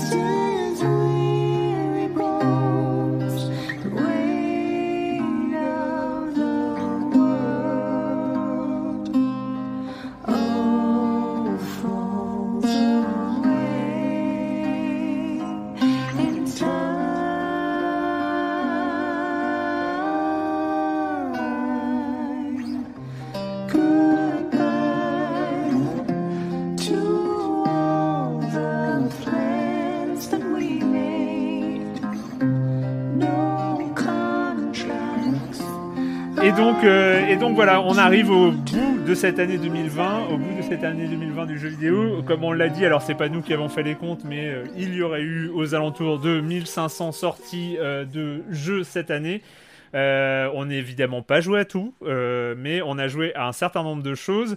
Et donc, on va essayer de euh, faire chacun, parce que c'est aussi subjectif la manière dont on perçoit, dont on reçoit les jeux vidéo, et surtout dont on s'en souvient quelques mois plus tard, parce que c'est vrai qu'aujourd'hui, on va parler de jeux qui sont sortis à la première moitié de l'année, où on a déjà un peu de recul.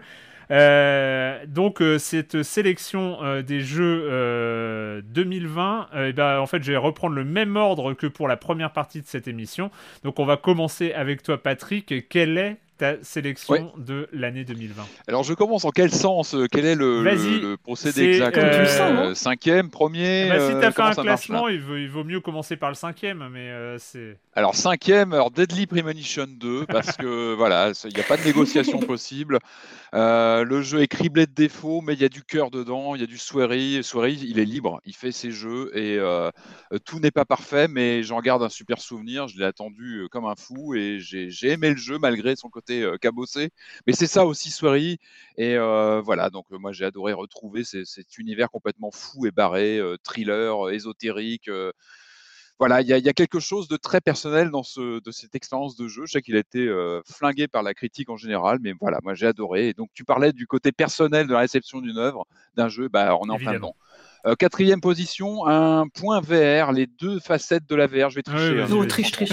Euh, en VR, je- moi je cite Paper Beast de Eric Chahi parce que on, parle de VR en général, c'est quelque chose de plutôt froid, de plutôt, euh, on parle de polygone. Et Paper Beast, moi, il m'a fait euh, explorer un univers vivant avec des créatures qui me, où je trouve que le, casque m'a donné la sensation de, de dans un monde avec des créatures vivantes en face de soi. Et ça, c'est quelque chose de propre à la VR. C'est une réussite en tout cas sur ce titre-là.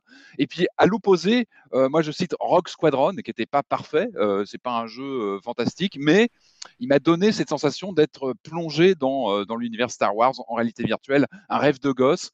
Je cite pas Half-Life Alix parce que je suis pas équipé pour, mais visiblement il a beaucoup marqué l'année de la VR. Donc finalement il se passe des choses en VR sur 2020 et ça c'est une bonne chose.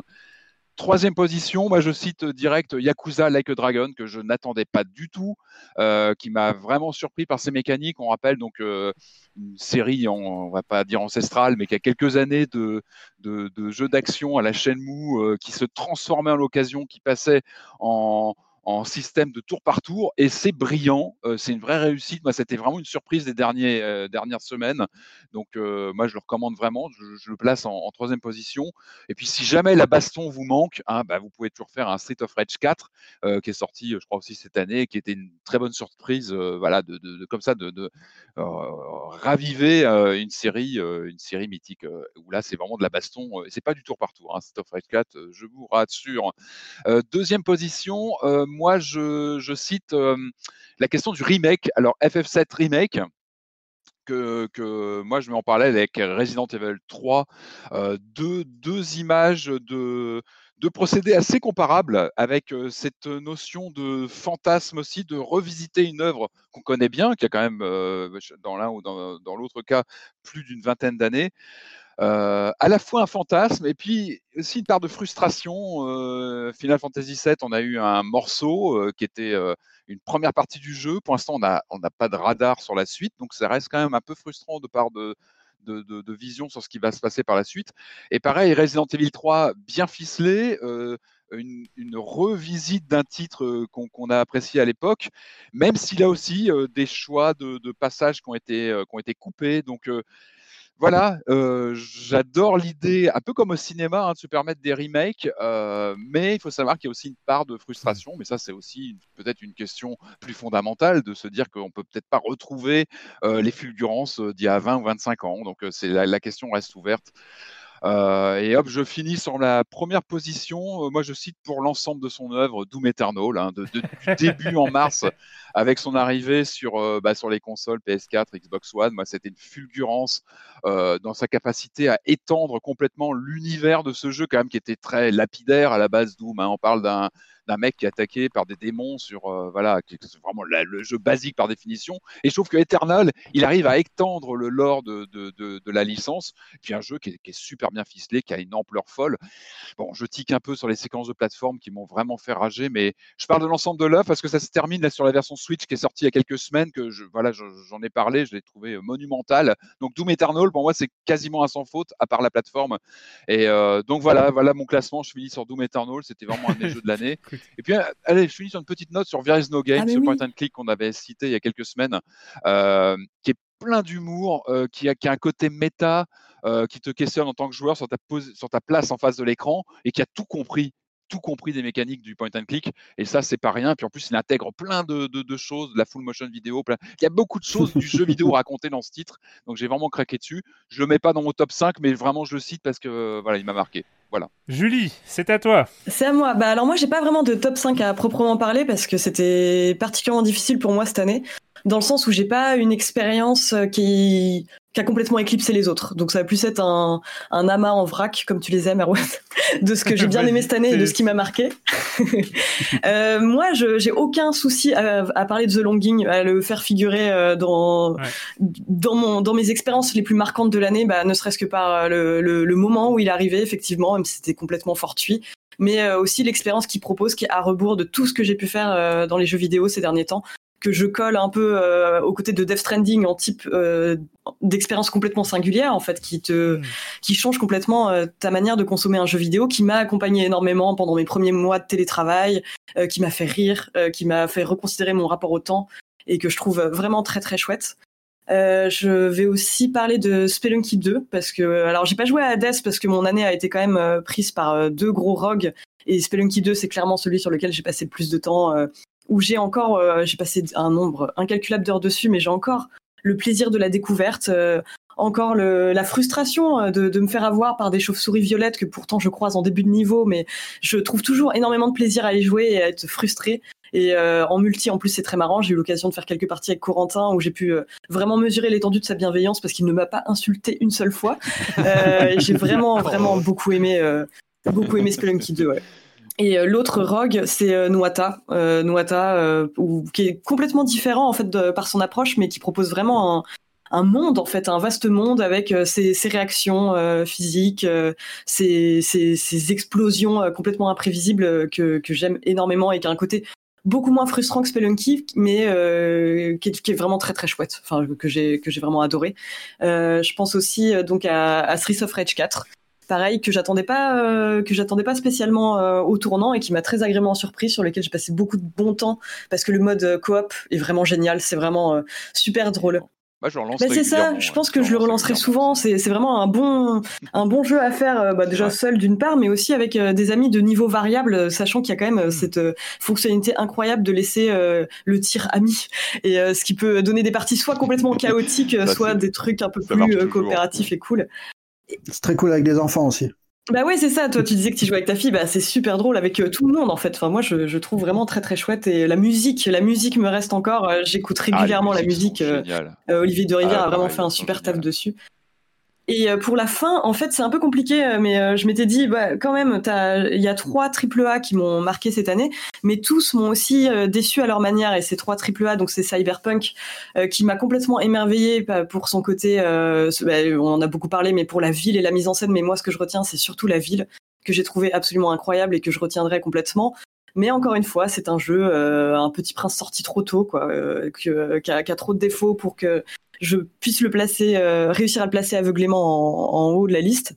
L'autre, ça va être The Last of Us euh, Partout, que j'attendais énormément en termes de scénario, qui m'a un peu déçu justement pour euh, certains côtés en fait euh, concernant Ellie, qui est devenue pour moi un personnage euh, bien plus noir que gris, et euh, mais par contre m'a très très agréablement surprise en termes de gameplay par rapport au 1.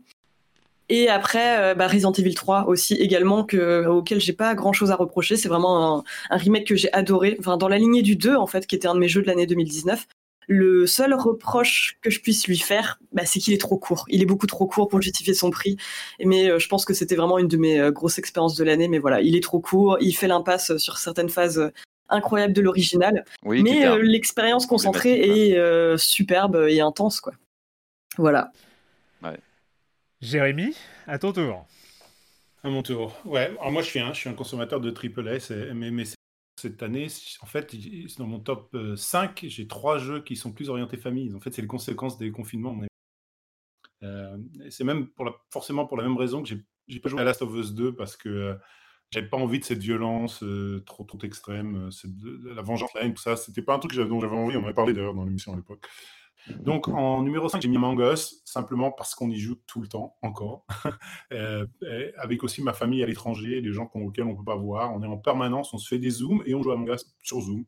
Et euh, ça fonctionne de, de folie. Et, euh, et donc, rien que pour le plaisir que ça nous donne euh, et, et- et Mm. dans mon quotidien, je l'ai mis en 5. en 4, j'ai mis Immortal Phoenix Rising. Alors, c'est moins moi qui ai touché la manette que mes enfants, mais ils y jouent encore, j'en ai parlé tout à l'heure. Ils y jouent en permanence. C'est un jeu, c'est un jeu vraiment très complet. euh.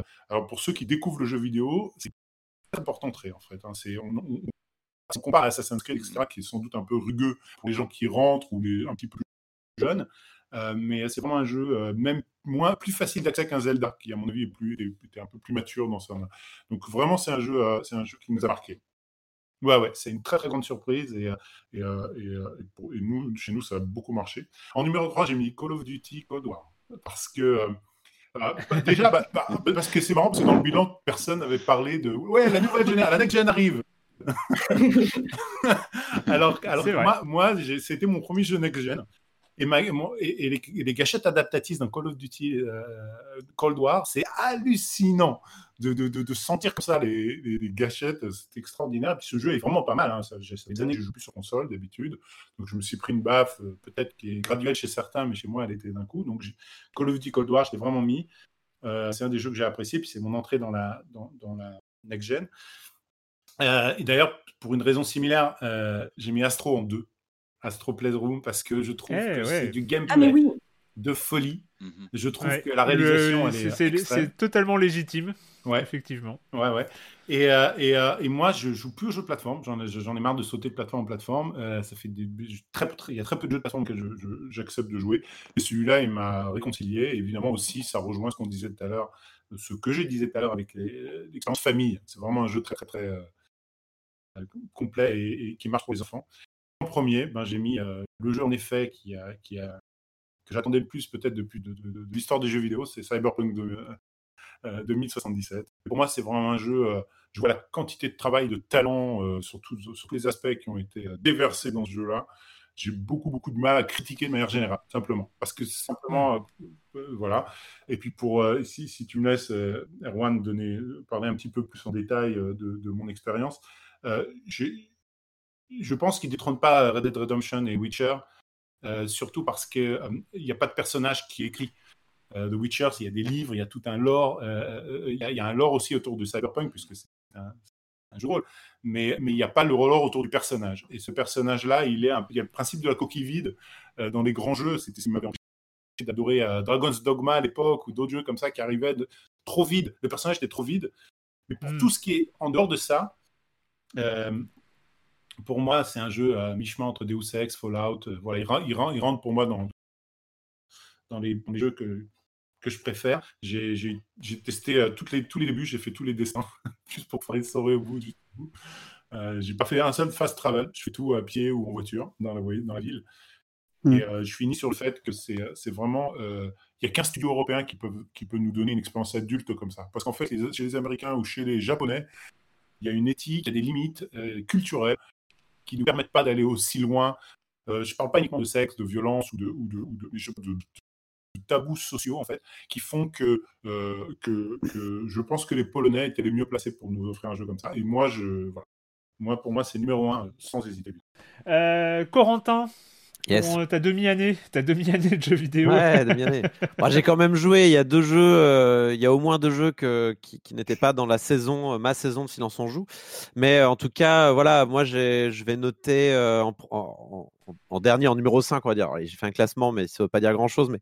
Hmm. Donc en numéro 5, je note 51 Worldwide Games sur Switch, qui en fait m'a permis de redécouvrir que eh bien, le Yahtzee, le Yams, eh ben, c'est excellent excellent, excellent jeu de dés. Voilà, en plus, il faut pas beaucoup de dés pour y jouer. Voilà, le Hanafuda, le voilà, il y, a plein de jeux très très sympas à faire, y compris à plusieurs avec ce 51 Worldwide Games, exécuté de manière plutôt très très correcte, avec des explications, un mode online assez pas, pas mal exécuté. Un choix des jeux qui parfois me laisse circonspect, mais bon, on va dire que les, jeux les plus importants ont été préservés. je pense notamment au Uno, au Blackjack et au Mahjong.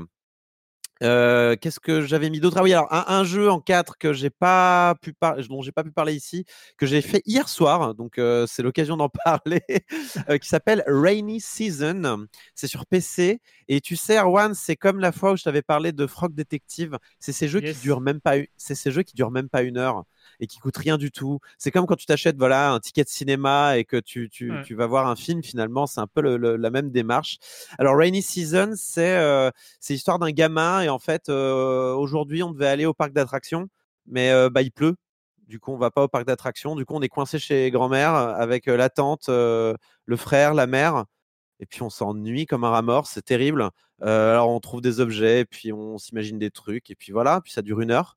Le temps, on décide pas du temps qui passe. C'est c'est l'aller et venue de maman qui va faire les courses et qui revient. C'est bah, l'heure du repas. Il y a l'émission favorite de Tata à la télé. Il y, a une, y a une BO super. Il pleut. voilà. C'est c'est super chouette. C'est super ah, chouette. cool. Ça coûte 3,50€. Mmh. C'est un certain Inasa Fujito qui est étudiant en art, en quatrième année d'art, qui, a sorti ça et qui, qui, qui s'est clairement inspiré d'une journée qu'il a dû vraiment vivre. Euh, et moi, ça m'a juste, euh, j'ai trouvé ça très agréable, ça m'a un peu ému, c'est très joli. Ça a peut-être petit problème d'exécution sur la manipulation des objets. À part ça, euh, très très belle démarche. Donc je, recommande. Hein. Ça se trouve sur sur PC. Si vous êtes abonné Humble Humble Choice, c'est dans le Trove, donc ne payez pas plus cher. vous pouvez au moins essayer gratuitement. Quoi. Et en plus, et le jeu te demande combien de temps tu as devant toi. Hein. Est-ce que tu as 20, 40 ou 60 minutes? Faites ça les jeux, c'est bien, hein. c'est bien ça. Troisième, jeu de ma liste, et je serai plus court, Animal Crossing New Horizon, qui est un incontournable de cette année, tout simplement parce qu'il est arrivé au bon moment, comme l'a dit euh, Patrick tout à l'heure. C'est un jeu, tout le monde y a joué. Euh, à chaque année, enfin, chaque, fois qu'un Animal Crossing sort, à chaque fois, je me fais ça me saoule Animal Crossing. Et puis après, euh, après une fois que la, la, vague est passée, je fais ça me saoule Animal Crossing. Puis quand même, je regarde par, par curiosité combien de temps j'ai joué, puis j'ai passé 150 heures dessus, tranquille. c'est toujours la même chose, toujours la même histoire. En plus, là, j'ai pu y jouer avec ma compagne, avec les copains, on a échangé des, des trucs. J'avais, j'avais un décalage horaire sur le temps des, des navets, donc moi, j'avais un avantage je, par rapport aux autres. Je pouvais vendre mes navets plus tard et je connaissais plutôt mon prix des navets. T'es devenu un trader. Es devenu un trader Dans le PowerPoint, il y avait écrit Corentin Benoît Godin, enfin Coco B plus 8 parce que plus 8 heures, ça c'est bon, ça, ça c'est. Voilà, j'avais, j'avais le edge. Hein, il y en a qui, il y en a qui s'excitent sur le Bitcoin. Moi, c'était les navets à l'époque, la spéculation, tout ça. Donc, je vais pas expliquer pourquoi ce jeu est important, mais il est surtout avec toutes, toutes, toutes les mises à jour qui, ont, qui sont arrivées entre temps. Euh, c'est aujourd'hui un jeu euh, qui est complet et même les critiques qu'on avait pu lui faire, euh, je pense, à sa sortie, ont été depuis corrigées parce que le contenu qui manquait a tout simplement été rajouté. Voilà. Alors, en numéro 2, c'était compliqué, hein, numéro 2, numéro 1, mais je vais quand même laisser le numéro 1, vous l'aurez deviné auquel, mais le 2, donc c'est Paradise Killer, j'en ai parlé ici, qui, j'y pense toujours régulièrement. De temps en temps, je pense à, Paradise Killer et est-ce que je n'ai pas finalement envoyé à l'échafaud les mauvaises personnes toujours, toujours, toujours cette liberté dans l'enquête qui me rend dingue. C'est un jeu ultra culotté avec ses défauts. De toute façon, mes jeux préférés ont des défauts. un jeu qui a pas de défauts, ça m'intéresse pas. Moi, je, je voilà.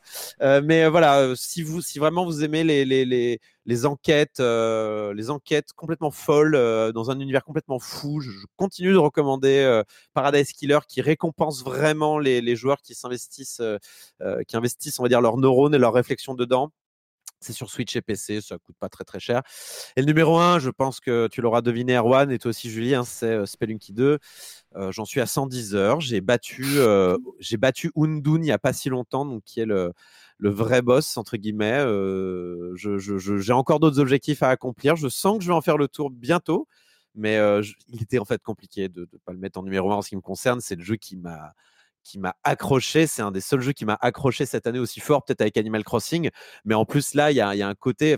Pour moi, tu vois, Spelunky, déjà le 1, c'était genre, je me disais, hey, euh, si tu avais un seul jeu vidéo, genre les extraterrestres débarquent sur Terre et ils te font c'est quoi un jeu vidéo? Montre-moi un jeu vidéo. Je pense que je leur montre Spelunky. Je pense que je leur montre Spelunky. Pour moi, c'est le jeu vidéo euh, euh, que qu'on mettrait sur le disque, là, qu'on balancerait à Voyager, tu vois, dans l'espace. c'est, c'est... Et Spelunky 2, il y en avait de quoi avoir peur. Parce que quand Spelunky 2 a été annoncé, moi, j'avais à la fois j'étais excité, mais j'avais peur. Je me dis, mais comment tu fais pour ne pas gâcher le jeu parfait? C'est impossible. Mmh. Et du coup, euh, bah, en fait, euh, ils ont réussi. Donc je, je, je, n'ai plus rien à dire et je continue de jouer à Spelunky 2 qui est juste Spelunky en plus, en met en plus dans même des dimensions que j'avais pas compris qu'on pouvait faire plus. Et euh, encore aujourd'hui, je découvre des nouveaux éléments. Il y a des mises à jour très régulières. Ils avaient pris du retard. Voilà comment on gère un retard euh, CD Projekt Red, plutôt que de euh, surmener euh, vos, équipes et plutôt que de couper dans des trucs aussi importants que le graphisme ou des trucs comme ça qui fait que le jeu est injouable, vous coupez, vous dites bah il y aura pas de multijoueur au début. Voilà, désolé, ça arrivera plus tard. Ils ont su faire les coupes au bon moment, prendre les bonnes décisions. Euh, là, le, multijoueur vient d'arriver sur PC, donc on, va, on peut jouer en multijoueur. Là, on pouvait euh, faire du local à distance, mais du coup, on devait partager la caméra, c'était pas pratique. Là, maintenant, on peut vraiment avoir chacun sa caméra, c'est quand même beaucoup plus pratique. Et euh, le crossplay devrait arriver d'ici là, début de l'année prochaine. Et il arrive évidemment sur Switch avec le 1. Spelunky en plus 2. Et là, là vous ne pouvez plus refuser Spelunky. Ouvrez-vous à Spelunky. Entrez dans la secte. Vous verrez, vous aurez, vous aurez votre troisième œil ouvert. Ce sera formidable. Ça y est, ça y est, Corentin. Donc Spelunky 2, mon numéro 1, c'est quand même le jeu qui m'a le plus marqué. Voilà. Marius eh ben, n'en déplaise à Corentin, moi c'est un jeu que j'avais euh, pas lancé, que j'attendais, euh, j'attendais sa conclusion pour le faire, et j'ai adoré Kentucky Route Zero, que je trouve très beau, euh, très déboussolant. Alors oui, ce dernier acte est peut-être un peu étrange si tu l'as fait avant, et en fait c'est un épilogue plus que plus qu'un acte euh, qui tient tout seul. Enfin, et quand tu le fais dans, dans, la longueur, c'est extrêmement beau. Donc euh, ouais, moi c'est vraiment le jeu indé de l'année. Euh, enfin, c'est celui qui m'a le, plus marqué, le plus qui s'est installé durablement dans ma tête et, auquel je repense régulièrement. je sais que je le relancerai une fois que ma mémoire sera suffisamment pleine de trous pour reprendre plaisir. Tu, veux dire que tu l'as fait d'un bloc, quoi, c'est ça que tu veux dire? Ouais, voilà. Je me suis fait les cinq actes d'affilée et, et c'est splendide, quoi. Bah en fait, c'est vrai que cet épisode a mis tellement de temps à arriver. Et, euh, et, et, et, en fait, la sauce était vraiment montée sur les quatre premiers épisodes. Enfin, je veux dire, je, on avait l'impression qu'il allait encore se passer un truc énorme, alors qu'en réalité, tu as raison. C'est une conclusion, le... enfin, c'est un au revoir, quoi. Ouais, c'est un au revoir, mais en vrai, le, en fait, le, le, le pic, on, on, peut le sentir dans une œuvre complète. C'est vraiment le quatrième épisode et il y, y, a un événement grave ouais. qui se passe pendant le quatrième épisode.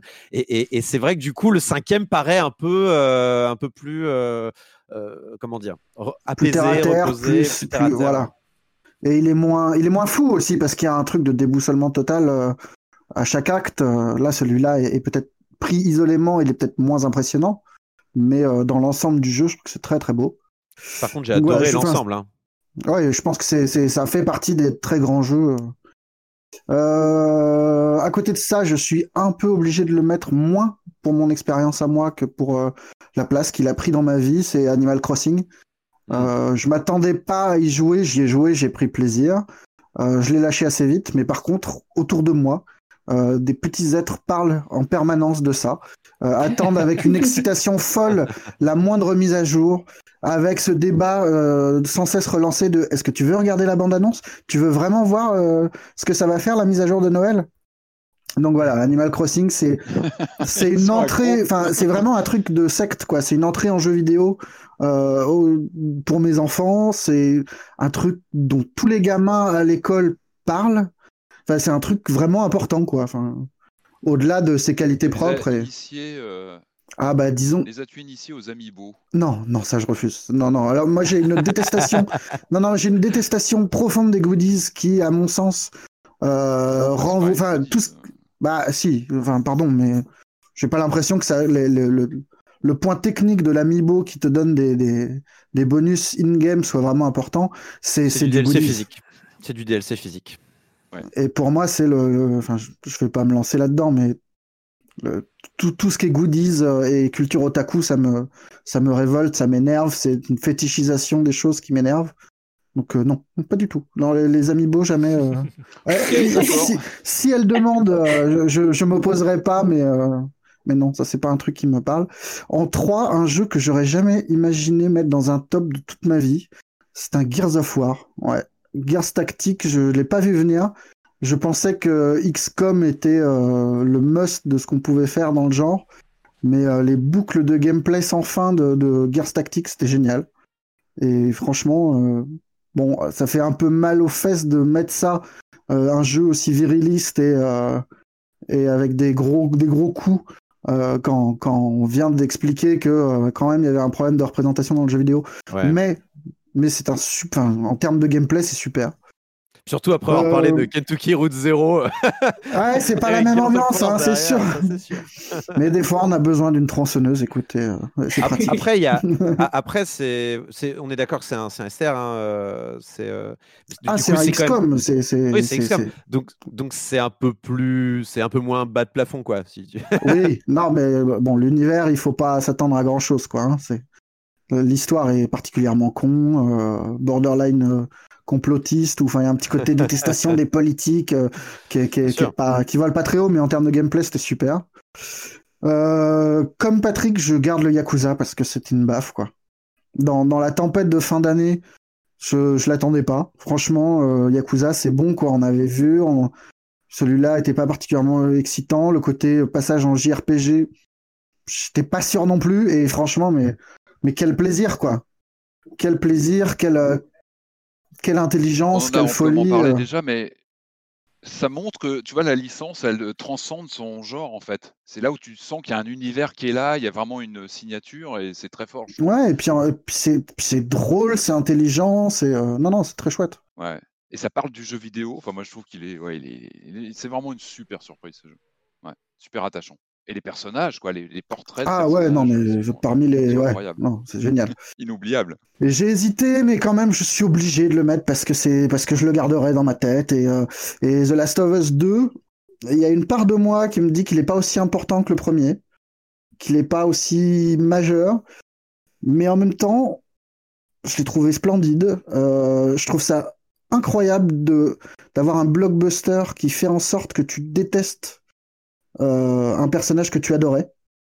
Et ça, c'est quand même très étrange. Enfin, dans, un, enfin, dans le jeu vidéo, il y a quand même un principe de base qui est de, de te confondre avec l'avatar et de, de, de, de, de faire en sorte que tu l'aimes, ce personnage-là, qu'il devienne toi. Et là, il y a une distance qui est créée en permanence entre les choix d'Ellie et les, et les siens qui sont, qui sont vraiment étonnants. Et, euh, et je trouve que Abby est, euh, est passionnant parce que euh, on te présente le personnage comme un méchant et en fait, euh, il est finalement plus intéressant et moins con que, que Ellie. Et c'est, euh, non, c'était un, un jeu impressionnant et ce, malgré un gameplay euh, un peu, euh, Enfin, il était chouette, il était nerveux, mais voilà, ça, ça réinvente pas la roue, c'est pas. Ouais, avec des limites. Ouais.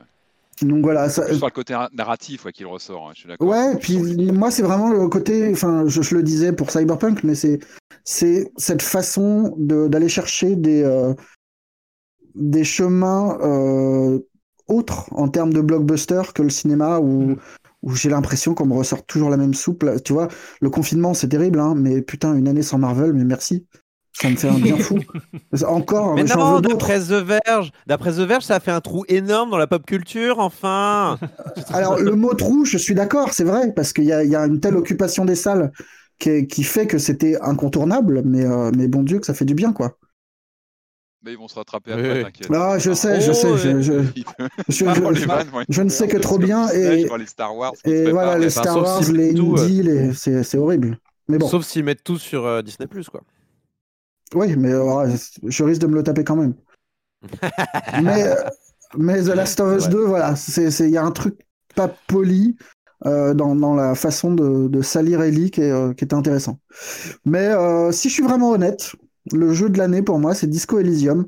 Je triche un peu parce qu'il est sorti sur Mac cette année et qu'il sort, euh, il sort en français dans, dans quelques jours. Et euh, voilà, si vous l'avez pas fait, euh, ça reste le truc le plus, le plus fou de. Sachant, sachant que la sortie, euh, la sortie console euh, va débarquer euh, début, euh, début mars, je 2021 euh, Ouais. avec la VF qui sera aussi euh, et un, une- un côté euh, director's cut euh, qui, euh, qui promet en tout cas. euh, On sait qui a bossé dessus D'ailleurs, sur la VF, on sait qui a bossé dessus ou pas du tout Je sais pas si c'est sorti ou. Parce que Ah c'est un challenge. hein. Enfin, s'il y a un jeu difficile à traduire, Ils en c'est ont lui. hein. parlé, Euh, le- C'est un vrai défi. Ouais, ils en ont parlé. On sait qui a bossé dessus, mais je j'ai pas le nom. D'accord, ok, bah, j'ai pas suivi. On verra mardi, ça sera dans les crédits. On verra. Ouais. Non, non, mais à, à voir parce que c'est, c'est, c'est- ouais, c'est Ah, vraiment. je l'ai acheté là, je l'ai acheté hier, il était en solde sur l'Epic, euh, donc euh, j'ai fait aller, c'est parti. Allez. Oui, en vrai, ce qu'il faut, c'est euh, Disco Elysium et Death Stranding qui sont tous les deux en solde. Et, euh, et euh, pour moi, ça reste des jeux complètement fous, quoi. Et Outer Wilds parce qu'il est aussi, euh, Ouais. il est aussi en solde. Euh, bah, moi, de mon côté, euh, je commence par euh, deux jeux que j'ai euh, qualifiés de hors catégorie, mais euh, parce que le premier, c'est celui qui est le plus joué chez moi, et c'est le même que chez toi, euh, Marius, c'est Animal Crossing. Alors, c'est vrai que moi, j'y ai touché juste pour en parler dans Silence on Joue. Après, j'ai lâché l'affaire, et euh, on a même été obligé de recréer... de se- supprimer ma sauvegarde pour que euh, Arthur, mon fils, puisse avoir son île à lui et pas récupérer la mienne. Donc, euh, ça, c'est un scandale. hein. Moi, je l'ai pas fait. Je trouve ça scandaleux qu'on puisse pas confier l'île à quelqu'un euh, Ouais, en cours de ça, partie. c'est un- et Ouais, truc de design qui est très étrange. Ouais, euh, et en hors catégorie, euh, le jeu de 2020 auquel je jouerai sans doute le plus en 2021, c'est Assassin's Creed Valhalla. J'ai, euh, je mets pas parce que je suis pas, euh, enfin, je dois être à 15-20 heures de jeu. Je sais que je vais y retourner, je sais que je vais le finir parce que parce que je suis bien dedans et, et que ça va, ça marche bien Ouais, chez moi. Ouais. Mais mais j'ai pas suffisamment joué pour le mettre dans dans mon classement classement 2020. Euh, bah, je sais pas, ouais, je vais faire en, en ordre inverse. Je commence par Fall Guys. Euh, Fall Guys, parce que je suis tombé dedans au moment où il est sorti. Et je sais pas, c'était euh, en août, c'était, je sais pas, c'était le moment où il est arrivé au bon moment pour moi. J'ai adoré, je me suis marré. Comme ça faisait longtemps que je m'étais pas marré comme ça sur un jeu multi. Et on se marre bêtement en perdant à chaque fois. Et c'est, c'est quand même. Et puis on hurle aussi sur. Sur certains niveaux euh, un peu plus difficiles que les autres. Enfin voilà, il y avait comme ça une sorte de, de côté primaire, de retour à l'état sauvage euh, du joueur de jeux vidéo euh, face à Fall Guys qui m'a qui m'a bien plu. Je continue avec The Longing que je mets aussi dans mon classement. En fait, ce qui est fort avec ce jeu, c'est que la proposition est juste exceptionnelle. C'est, c'était dingo de, de faire cette proposition de jeu qui allait à l'encontre de tout, de tout ce qui fait le jeu vidéo finalement. Euh, et en plus, tu pars de cette proposition, déjà rien que la proposition est, dingue, et après tu fais un jeu à l'intérieur qui est cohérent et, qui est plein de surprises. Et évidemment, hein, on a dit, on c'est un jeu sur le temps réel et qui dure 400 jours. Évidemment, dans le jeu, il y a des moyens d'accélérer le temps parce qu'autrement, c'est pas. Euh, euh, tu aurais eu du mal à le finir, euh, Julie. donc. En plus, il y a eu des, mises à jour avec des nouveaux secrets à découvrir, donc il y a encore plus de choses qu'au moment où on en a parlé. Ouais. Ouais, puis je trouve le jeu tellement décalé par rapport à ce qu'on connaît que ça fait partie des, des trouvailles, une vraie trouvaille, et c'est alors certes, c'est un jeu indé, c'est euh, tout ce qu'on veut, mais il est fini, quoi. Il, est, euh, il, était beau dès le départ, il était euh, cohérent, enfin vraiment, c'était c'était super. Je continue avec Tell Me Why, que, je mets, que je dans mon classement. Pourquoi? Parce que je trouve que, enfin, je sais pas. Là encore une fois, c'était peut-être qu'il est arrivé au bon moment pour moi. J'ai adoré visiter l'Alaska. Enfin, il y avait un côté voyage. Je trouve que c'est c'est super agréable d'avoir euh, des jeux euh, narratifs, enfin vraiment des jeux d'aventure, euh, comme on les appelle, quoi, des jeux d'aventure ambitieux, parce que c'est voilà, il y a des décors, on sait qu'ils sont allés sur place, on sait que et ambitieux sur leur façon d'aborder les choses, et puis évidemment ambitieux par rapport au sujet qu'ils, enfin même pas au sujet, mais au, personnage qu'ils mettent en scène. voilà, c'est vraiment un jeu où j'ai plein de souvenirs liés à ce jeu et qui, qui m'a vraiment beaucoup plu. Il y a beaucoup de tact. Hein, hein? Un jeu qui a du tact, qui a ouais, du tact, qui a du tact et, euh, auquel tu euh, t'attaches, euh, et avec trois épisodes qui sont égaux en qualité et qui sont sortis à quelques semaines d'écart. je ça c'est bien. C'est bien parce que ça aurait pu faire peur. Et donc voilà, c'est pour moi ça a vraiment été une expérience super agréable. en numéro 2, on en a déjà parlé, je vais pas m'étendre, mais There is no game parce que c'est, j'ai fait en une fois, c'est 4 heures, euh, je sais plus, j'ai passé entre 4 et 5 heures dessus. Et, euh, et ça m'a rappelé, euh, ça m'a rappelé vraiment l'expérience que j'avais vue à l'époque avec Her Story. Que j'ai dû mettre en oh, tout en haut de mon podium de, de 2016. C'était une expérience, un one-shot, un truc auquel tu t'attends pas. There is no game, tu t'attends pas. Franchement, tu peux pas t'attendre, tu peux pas être prêt. Et, euh, et, c'est super, quoi. Enfin, euh, vraiment, euh, j'ai rigolé, je me suis, j'ai été émerveillé, j'ai été. Et puis même, et même le, le, système d'aide est bien pensé. tu vois, par, exemple, il y a plein d'énigmes. Moi, j'aimais bien, j'ai bien aimé le faire en une fois, et puis j'aimais pas être bloqué trop longtemps. Alors, j'aimais bien chercher un peu, j'aimais bien me, gratter, me, me, triturer un peu les neurones.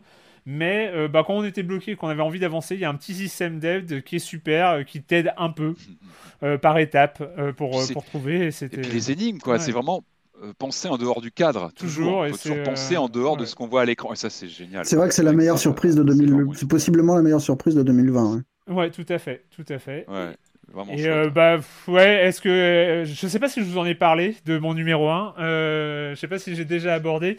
Oh non, euh, non On en a entendu au moins 4 extraits musicaux dans cette émission. Deadly Premonition 2, toi ah, aussi, hein. ça y est, tu l'as mis en premier, je savais. J'ai regardé, j'ai regardé juste avant, pendant que Marius parlait, 220,8 heures. c'est mon. Tu veux dire que tu m'écoutais pas? Si, si, je t'écoutais, bien sûr. Vraiment bonne ambiance, quoi. mais voilà, euh, c'est, je, je, sais pas, c'est pour moi c'est le jeu parfait de 2020 euh, à tellement de niveaux. J'en ai évidemment déjà parlé, je vais pas répéter encore. Tout juste pour dire qu'au bout de 220 heures de jeu, j'ai pas encore tout à fait fini la narration. Donc euh, voilà, c'est évidemment c'est des runs à chaque fois où on, enchaîne des salles, on tue des monstres, on améliore son, son, son, setup, etc. En obtenant des faveurs des dieux de l'Olympe. Euh, il y a une profondeur de jeu qui est dingue et en même temps il y a une simplicité. J'ai vu sur les forums euh, où je sais plus, euh, quelqu'un me l'a dit. c'est un roguelite pour les gens qui sont vraiment pas bons au roguelite. bah c'est ça en fait. moi c'est mon cas et en même temps, bah c'est pourquoi c'est bien? Parce que en fait à chaque fois que tu finis une partie, que tu sois mort ou que tu sois arrivé au bout, euh, bah, t'es content de revenir parce que t'as l'histoire qui avance, tu vas retrouver tes personnages, t'as un attachement à tous les personnages de Hades qui est incroyable, euh, que ce soit aux dieux parce que t'en as certains avec qui tu sympathises, certains que tu supportes pas et, ce genre de choses, ou aux personnages qui sont euh, dans la maison d'Hadès. Enfin voilà, c'est, je trouve que Super Giant a fait un boulot d'orfèvre. C'est une œuvre d'art. c'est et en plus avec une bienveillance complète, alors que c'est quand même un jeu de baston où tu, euh, enfin, tu défourailles et t'arrêtes pas de, de bastonner euh, ta manette euh, sur tous les boutons. et ben, il y a une bienveillance comme ça qui, qui, qui se dégage de ce jeu. C'est vraiment, on y, on y est, on y retourne avec un, plaisir renouvelé à chaque fois. Et voilà. Bref, je ne vais pas m'étendre. Si tu m'autorises, je voudrais juste rajouter une catégorie à mon top. pour, ne ah, pas mettre, pour ne pas y mettre Hades, parce que tu me le mets dans chacun de tes messages. Bah, à chaque fois qu'on communique par mail, il me dit Ah, bah oui, mais t'as pas joué à Hades. Donc, moi, je rajouterais une catégorie qui est euh, le, meilleur jeu auquel je n'ai pas joué. Ce serait pas Hades, ce serait Crusader Kings 3, que j'attends avec ah impatience dès que j'aurai du temps. J'ai trop hâte d'avoir du temps pour y jouer. Voilà. Tout le parle aussi dessus là. Hein. Mais oui, euh, c'est clair. Mes chers amis, en tout cas, on a, on est passé, euh, on a passé une belle année, hein, 2020, qui, euh, qui, qui s'achève. En, jeu vidéo. Hein. En jeu vidéo, évidemment. Le reste, on en a déjà et parlé. Aussi. voilà. Euh, merci, merci beaucoup à tous les cinq. Je sais que vous serez là en 2021 et c'est déjà une très bonne nouvelle. Euh, merci à vous, auditeurs et auditrices de Silence on Joue, de nous accompagner dans cette aventure. Merci à ceux qui commentent euh, et qui modèrent les, forums officiels de Silence on Joue. Euh, merci à ceux qui nous parlent sur Twitter et sur YouTube et sur les réseaux sociaux. C'est toujours agréable. Et je dois vous avouer, j'ai un peu parlé des stats. moi, je suis pas quelqu'un de stats, je suis quelqu'un de commentaires, je suis quelqu'un de forum. pour moi, ce qui est important, si c'est les gens qui euh, nous font leur retour. C'est pas les numéros, le nombre de téléchargements, le nombre d'écoutes de Silence on joue. Euh, c'est pas le plus important. C'est euh, vos retours qui, en tout cas, nous poussent à continuer depuis 14 saisons et maintenant. donc c'est vrai que c'est pour ça que c'est qu'on continue. En tout cas, voilà. Merci à vous, merci à ceux qui nous font des retours très très régulièrement. Euh, on vous souhaite euh, de bonnes fêtes. Euh, je vous souhaite à tous les cinq de bonnes fêtes, évidemment, pour, pour cette année, cette fin d'année. Et on se retrouve en 2021 sur libération.fr et sur les internets. merci à tous. Ciao. On a échappé, on a échappé au et quand vous ne jouez pas. bah ouais? Oh merde On l'a pas eu. Vous avez préparé un truc ou pas? Non, mais moi j'aurais euh, toujours un truc à mettre, mais euh, c'est comme vous voulez. On vient préparer, euh, toujours, mais bon, c'est pas, pas, grave. bon, ok. Mhm. Qu'est-ce que je peux. J'aime bien à chaque fois Marius qui cherche dans sa bibli. Merde Ouais, je me retourne, qu'est-ce que Qu'est-ce que je vais faire? Moi, c'est toujours la terreur, la veille au soir, c'est qu'est-ce que j'ai fait cette semaine? Rien. C'est terrible, c'est terrible. Ou alors plein de trucs, mais bon, est-ce que ça vaut le coup d'en parler euh pas présentable. Je rappelle que dans les forums, il y, a un auditeur qui, qui, euh, liste, ouais. Voilà, qui les lit. C'est trop sympa. Et qui développe. Donc il y a, il, y a, va y avoir un trou. Il va y avoir un trou. Bon, rapidement, parce qu'on doit aller manger. Ouais, rapidement. Quand vous ne jouez pas, vous faites quoi, euh, Julie? Eh ben moi, euh, bah, période des fêtes oblige, je mate des films euh, de Noël en général euh, tous les ans. mais moi, oui, ah, oui, je suis un peu comme toi. Hein. J'ai ce côté monomaniaque. Halloween, il faut que je regarde des films d'horreur, même si je regarde toute l'année. Et la période de Noël, je regarde des films de Noël. Et en général, c'est souvent les mêmes. Hein. C'est souvent Die Hard, qui est un film de Noël. Je ne comprends même pas qu'il puisse y avoir un débat là-dessus. bah ouais. Il y a des gens qui disent que c'est pas un film de Noël. Mais je te jure, juste parce qu'il fait beau. Non, mais c'est quand même fou. Enfin bon, bref, ça m'a complètement échappé, mais du coup, ça me fait plaisir d'affirmer. Bah ouais, Gremlins aussi fait partie du truc que je regarde, enfin des films que je regarde. Et Maman, j'ai raté l'avion. Vous avez cité les trois que je regarde euh, régulièrement. Ghostbuster 2. Ghostbuster 2. Ah non, c'est le jour de l'an, je crois. Ah bah tu, tu, vois, ouais, lui, euh, je, je, regarde moins. Mais là, euh, cette année, je, Ouais. normal. c'est clair. Et euh, là, cette année, je me suis refait euh, Tokyo Godfathers de Satoshi Kon. donc, euh, ouais, bah ouais. j'avais pas vu depuis, bah, depuis ouais, les années 2000. Il est sorti en 2003, si je ne m'abuse. Et en fait, c'est c'est l'histoire de trois sans-abri qui trouvent un, un, bébé hurlant à plein poumon au beau milieu des ordures et qui vont s'en occuper tout en tâchant de, de retrouver ses parents. Et c'est un conte profondément humain euh, que, qui m'a beaucoup ému et qui tient vraiment le poids des années. Il y a quelque chose qu'on vieillit effectivement, mais euh, c'est toujours euh, une histoire très très touchante avec des personnages incroyablement attachants. Satoshi Kon, petit ange parti trop tôt, hein, honnêtement. Mm. J'aurais adoré voir ce qu'il ce qu'il aurait fait par la suite, mais bon, tant pis. Jérémy? Moi, ben, je vais vous parler d'un historien qui s'appelle Ian McCollum, qui rend visite à des collectionneurs qui passent de musée en aux enchères pour expliquer en vidéo le fonctionnement et le contexte historique de toutes les armes à feu de l'histoire. Alors, il va méticuleusement les démonter avec des gants blancs. Euh, il va nous expliquer chaque mécanique et c'est, complètement fascinant. Attention, euh, euh, rentrez pas dans ces vidéos YouTube parce qu'on n'en finit pas. Il parle des contraintes industrielles, légales, culturelles, toutes les innovations. Il va analyser tous les biseautages sur les différentes versions des AK-47. Enfin, c'est fou à quel point la mécanique dans chacune des armes elle est complètement différente. Et franchement, c'est passionnant. Je ne m'attendais pas du tout à ça. Et euh, bon, ça fait des semaines et des semaines que je m'avale toutes ces vidéos. Il va parler de l'histoire des Winchester, des Gatling, des, des barrettes, enfin toutes les armes qu'on voit dans les jeux vidéo. voilà, la chaîne YouTube, c'est euh, Forgotten Weapons. Et lui, il s'appelle Ian McCollum. Euh, voilà, c'est fascinant. C'est inattendu, mais pourquoi pas?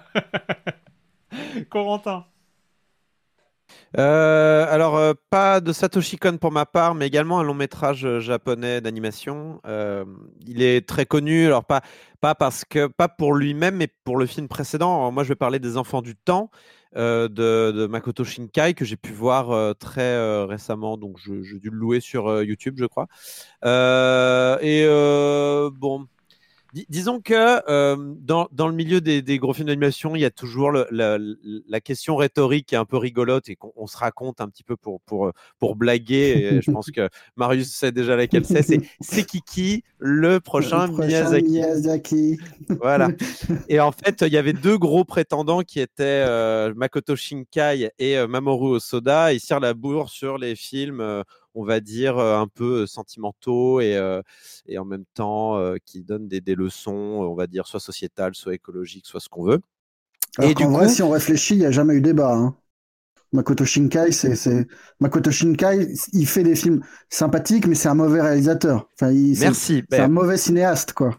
On est d'accord. Moi, je suis plutôt Timo Soda également. Et là, donc, avec les enfants du temps, en fait, on, ça se voit encore plus. C'est-à-dire que moi, j'avais plutôt apprécié Your Name. Euh, j'avais encore plus apprécié Garden of Words, qui est un, court métrage euh, que moi, je trouvais très bien. Ouais. moyen métrage, 45 minutes. Euh, Your Name, en fait, était plutôt pas mal, mais trop long, avec des, des, avec des, des petits tics de réalisation que, ouais, voilà. Et en fait, les enfants du temps, donc, qui racontent l'histoire de, de, de, cette jeune fille que, qui, qui, arrive à contrôler en fait la météo et qui va s'en servir pour évoluer dans un Japon socialement euh, compliqué. Euh, finalement, en fait, on, en fait, on retrouve tous les tics de tous les tics de réalisation et de, de, scénario de, de, Your Name, euh, mais en, plus gros encore. On les voit de plus en plus. J'ai un peu peur qu'en fait, qu'à chaque fois que Makoto Shinkai va sortir un film, ça va être le cas. On a toujours en fait les mêmes, les mêmes dynamiques de scénario. On a toujours ces plans sur Tokyo vu du ciel avec la musique rock. on a toujours en accéléré. On a, on a toujours un peu ces, ces mêmes choses et on a l'impression au bout d'un moment de revoir le même film c'est un peu dommage et surtout, ça prend plus vraiment sur moi. Alors peut-être que je vieillis aussi. Marius euh, moi, j'ai relu le très beau Peramus de Alberto Breccia, qui était plus disponible depuis très longtemps et qui est un livre très important dans la carrière de Breccia et puis dans la réception de la bande dessinée euh, en général. Euh, qui, est, euh, qui, est, qui, est, plus foufou que Mort Cinders qu'il a fait 20 ans plus tôt, qui est moins nébuleux que euh, sa période d'horreur qui est juste avant, où il fait un Cthulhu très sombre, très chelou. là, c'est l'histoire d'un d'un révolutionnaire argent, enfin non pas argentin parce que techniquement c'est sur un monde imaginaire, mais en gros c'est un, un, un, pleutre, un lâche qui qui combat euh, une, euh, une, dictature et euh, quand les mecs en botte arrivent chez lui, il se tire discrètement, quitte à laisser à la mort tous ses camarades de, de lutte et, et, qui est dévoré par le remords et qui demande l'oubli. À, une espèce de déesse, en gros, il se plonge dans l'oubli pour pour expier sa faute. Et c'est un très très beau livre sur sur la dictature argentine euh, dans les années 80 et, c'est esthétiquement complètement fou, c'est fait euh, tout en lavis et en nuances de gris, c'est très très beau. Un peu nébuleux pour une première lecture, mais, euh, mais très beau. Patrick? Alors oui, depuis la semaine dernière, non, non, je continue euh, les mystères de Londres, hein, cette série dont je vous ai parlé avec euh, Houdini et Conan Doyle. Alors non, non, j'avais peut-être pas précisé que c'était une histoire vraie. Enfin, ces deux-là se sont vraiment rencontrés, ils ont eu une relation amicale, ils ont échangé, après ils sont brouillés, mais bon, c'est basé sur sur du réel, hein, sur une vraie relation. non, sinon, bah non, c'est les fêtes. Alors moi, j'aime bien me faire. J'allais parler des films de Noël, mais Julie en a parlé. Non, moi, je vais me faire, je pense, un petit un petit festival Mel Brooks. Ça fait toujours du bien de revenir à Mel Brooks, euh, de se détendre avec Mel Brooks. Moi, j'aime bien euh, bah, voilà, bah, tous les classiques, hein, Frankenstein Junior, le, le Spaceballs, bah, que j'aime beaucoup, donc c'est la folle histoire de l'espace. Et puis, j'ai mes, petits plaisirs coupables euh, chez Mel Brooks, qui sont pas ses meilleurs films franchement. Mais moi, j'aime beaucoup son Dracula, mort et heureux de l'être, qui est un pastiche intégral du, grand, grand film de Coppola. Hein. Le film de Coppola, pour moi, il est, il est quasi sacré, c'est vraiment un monument. Mais en fait, il s'en moque complètement avec un Leslie Nelson qui est en roue libre, qui refait les séquences avec Gary Oldman. Enfin, c'est c'est pas un grand film, vrai plaisir coupable, mais, mais j'adore. Et puis Mel Brooks, ça fait toujours du bien, ce côté, quand il se moque de, Hitchcock aussi dans Le Grand Frisson, enfin ce, ce côté toujours un peu de convoquer un genre et de le mettre en pièces, mais toujours avec du tact. Il y a du tact et un respect au, fond de, de l'œuvre originelle. Et voilà, Mel Brooks, moi j'y reviens toujours à un moment ou un autre. Donc là, je pense que voilà, pendant les, les fêtes. Je trouve qu'il est pas. Petit festival. Je trouve qu'il est, pas assez connu en France, Mel Brooks. Mais c'est vrai qu'il a un peu disparu on en parle plus, monsieur. Il a 95 ans, je crois, aujourd'hui. Mais bah, malheureusement, peut-être que euh, quand il partira, on en reparlera. Mais je suis d'accord qu'il est vraiment passé sous le mmh. radar. Mmh. Alors que Frankenstein Junior, c'est quand même un. C'est voilà, il y a des, y a des vrais monuments. avec un des meilleurs gags de l'histoire du cinéma euh, dans euh, La dernière folie de Mel Brooks, avec le mime Marceau, j'en dis pas plus. Mais moi, c'est toujours le gag qui me fera toujours rire. mais il est, il est, très très fort. Mais je suis d'accord, oui, c'est vrai qu'on n'en parle pas, pas assez. Donc ces films, je sais même pas s'ils sont dispo sur les plateformes. honnêtement, je, je, suis même mm. pas au courant. Il doit bien y avoir des, doit bien y avoir des, euh, des, compilations DVD à la Fnac. ah bah en DVD, moi j'en ai quelques-uns hein, des DVD, mais aujourd'hui on va dire. Oui, elle chez Patrick. Forcément. Euh... oui, voilà, c'est ça. Bah, vous passez à la maison, mais. Euh... Mais bon, en tout cas, il mérite euh, la revoyure, euh, Mel Brooks. Eh bien, euh, eh bien, on va terminer là-dessus. Moi, je passe mon tour. Je suis désolé, j'ai absolument rien. J'ai cherché, j'ai cherché, mais j'ai pas. En une semaine, tu n'as rien fait? Eh, ouais, en, une, semaine, en une semaine, j'ai rien possible, en une semaine, 7 jours. Ouais, ouais, ouais. donc, on plaisante. donc voilà, on... je refais parce qu'on a raté le premier générique. Hein, donc, on va redire, on va redire au revoir. Encore merci à tous les cinq et on se retrouve en 2021. Ciao.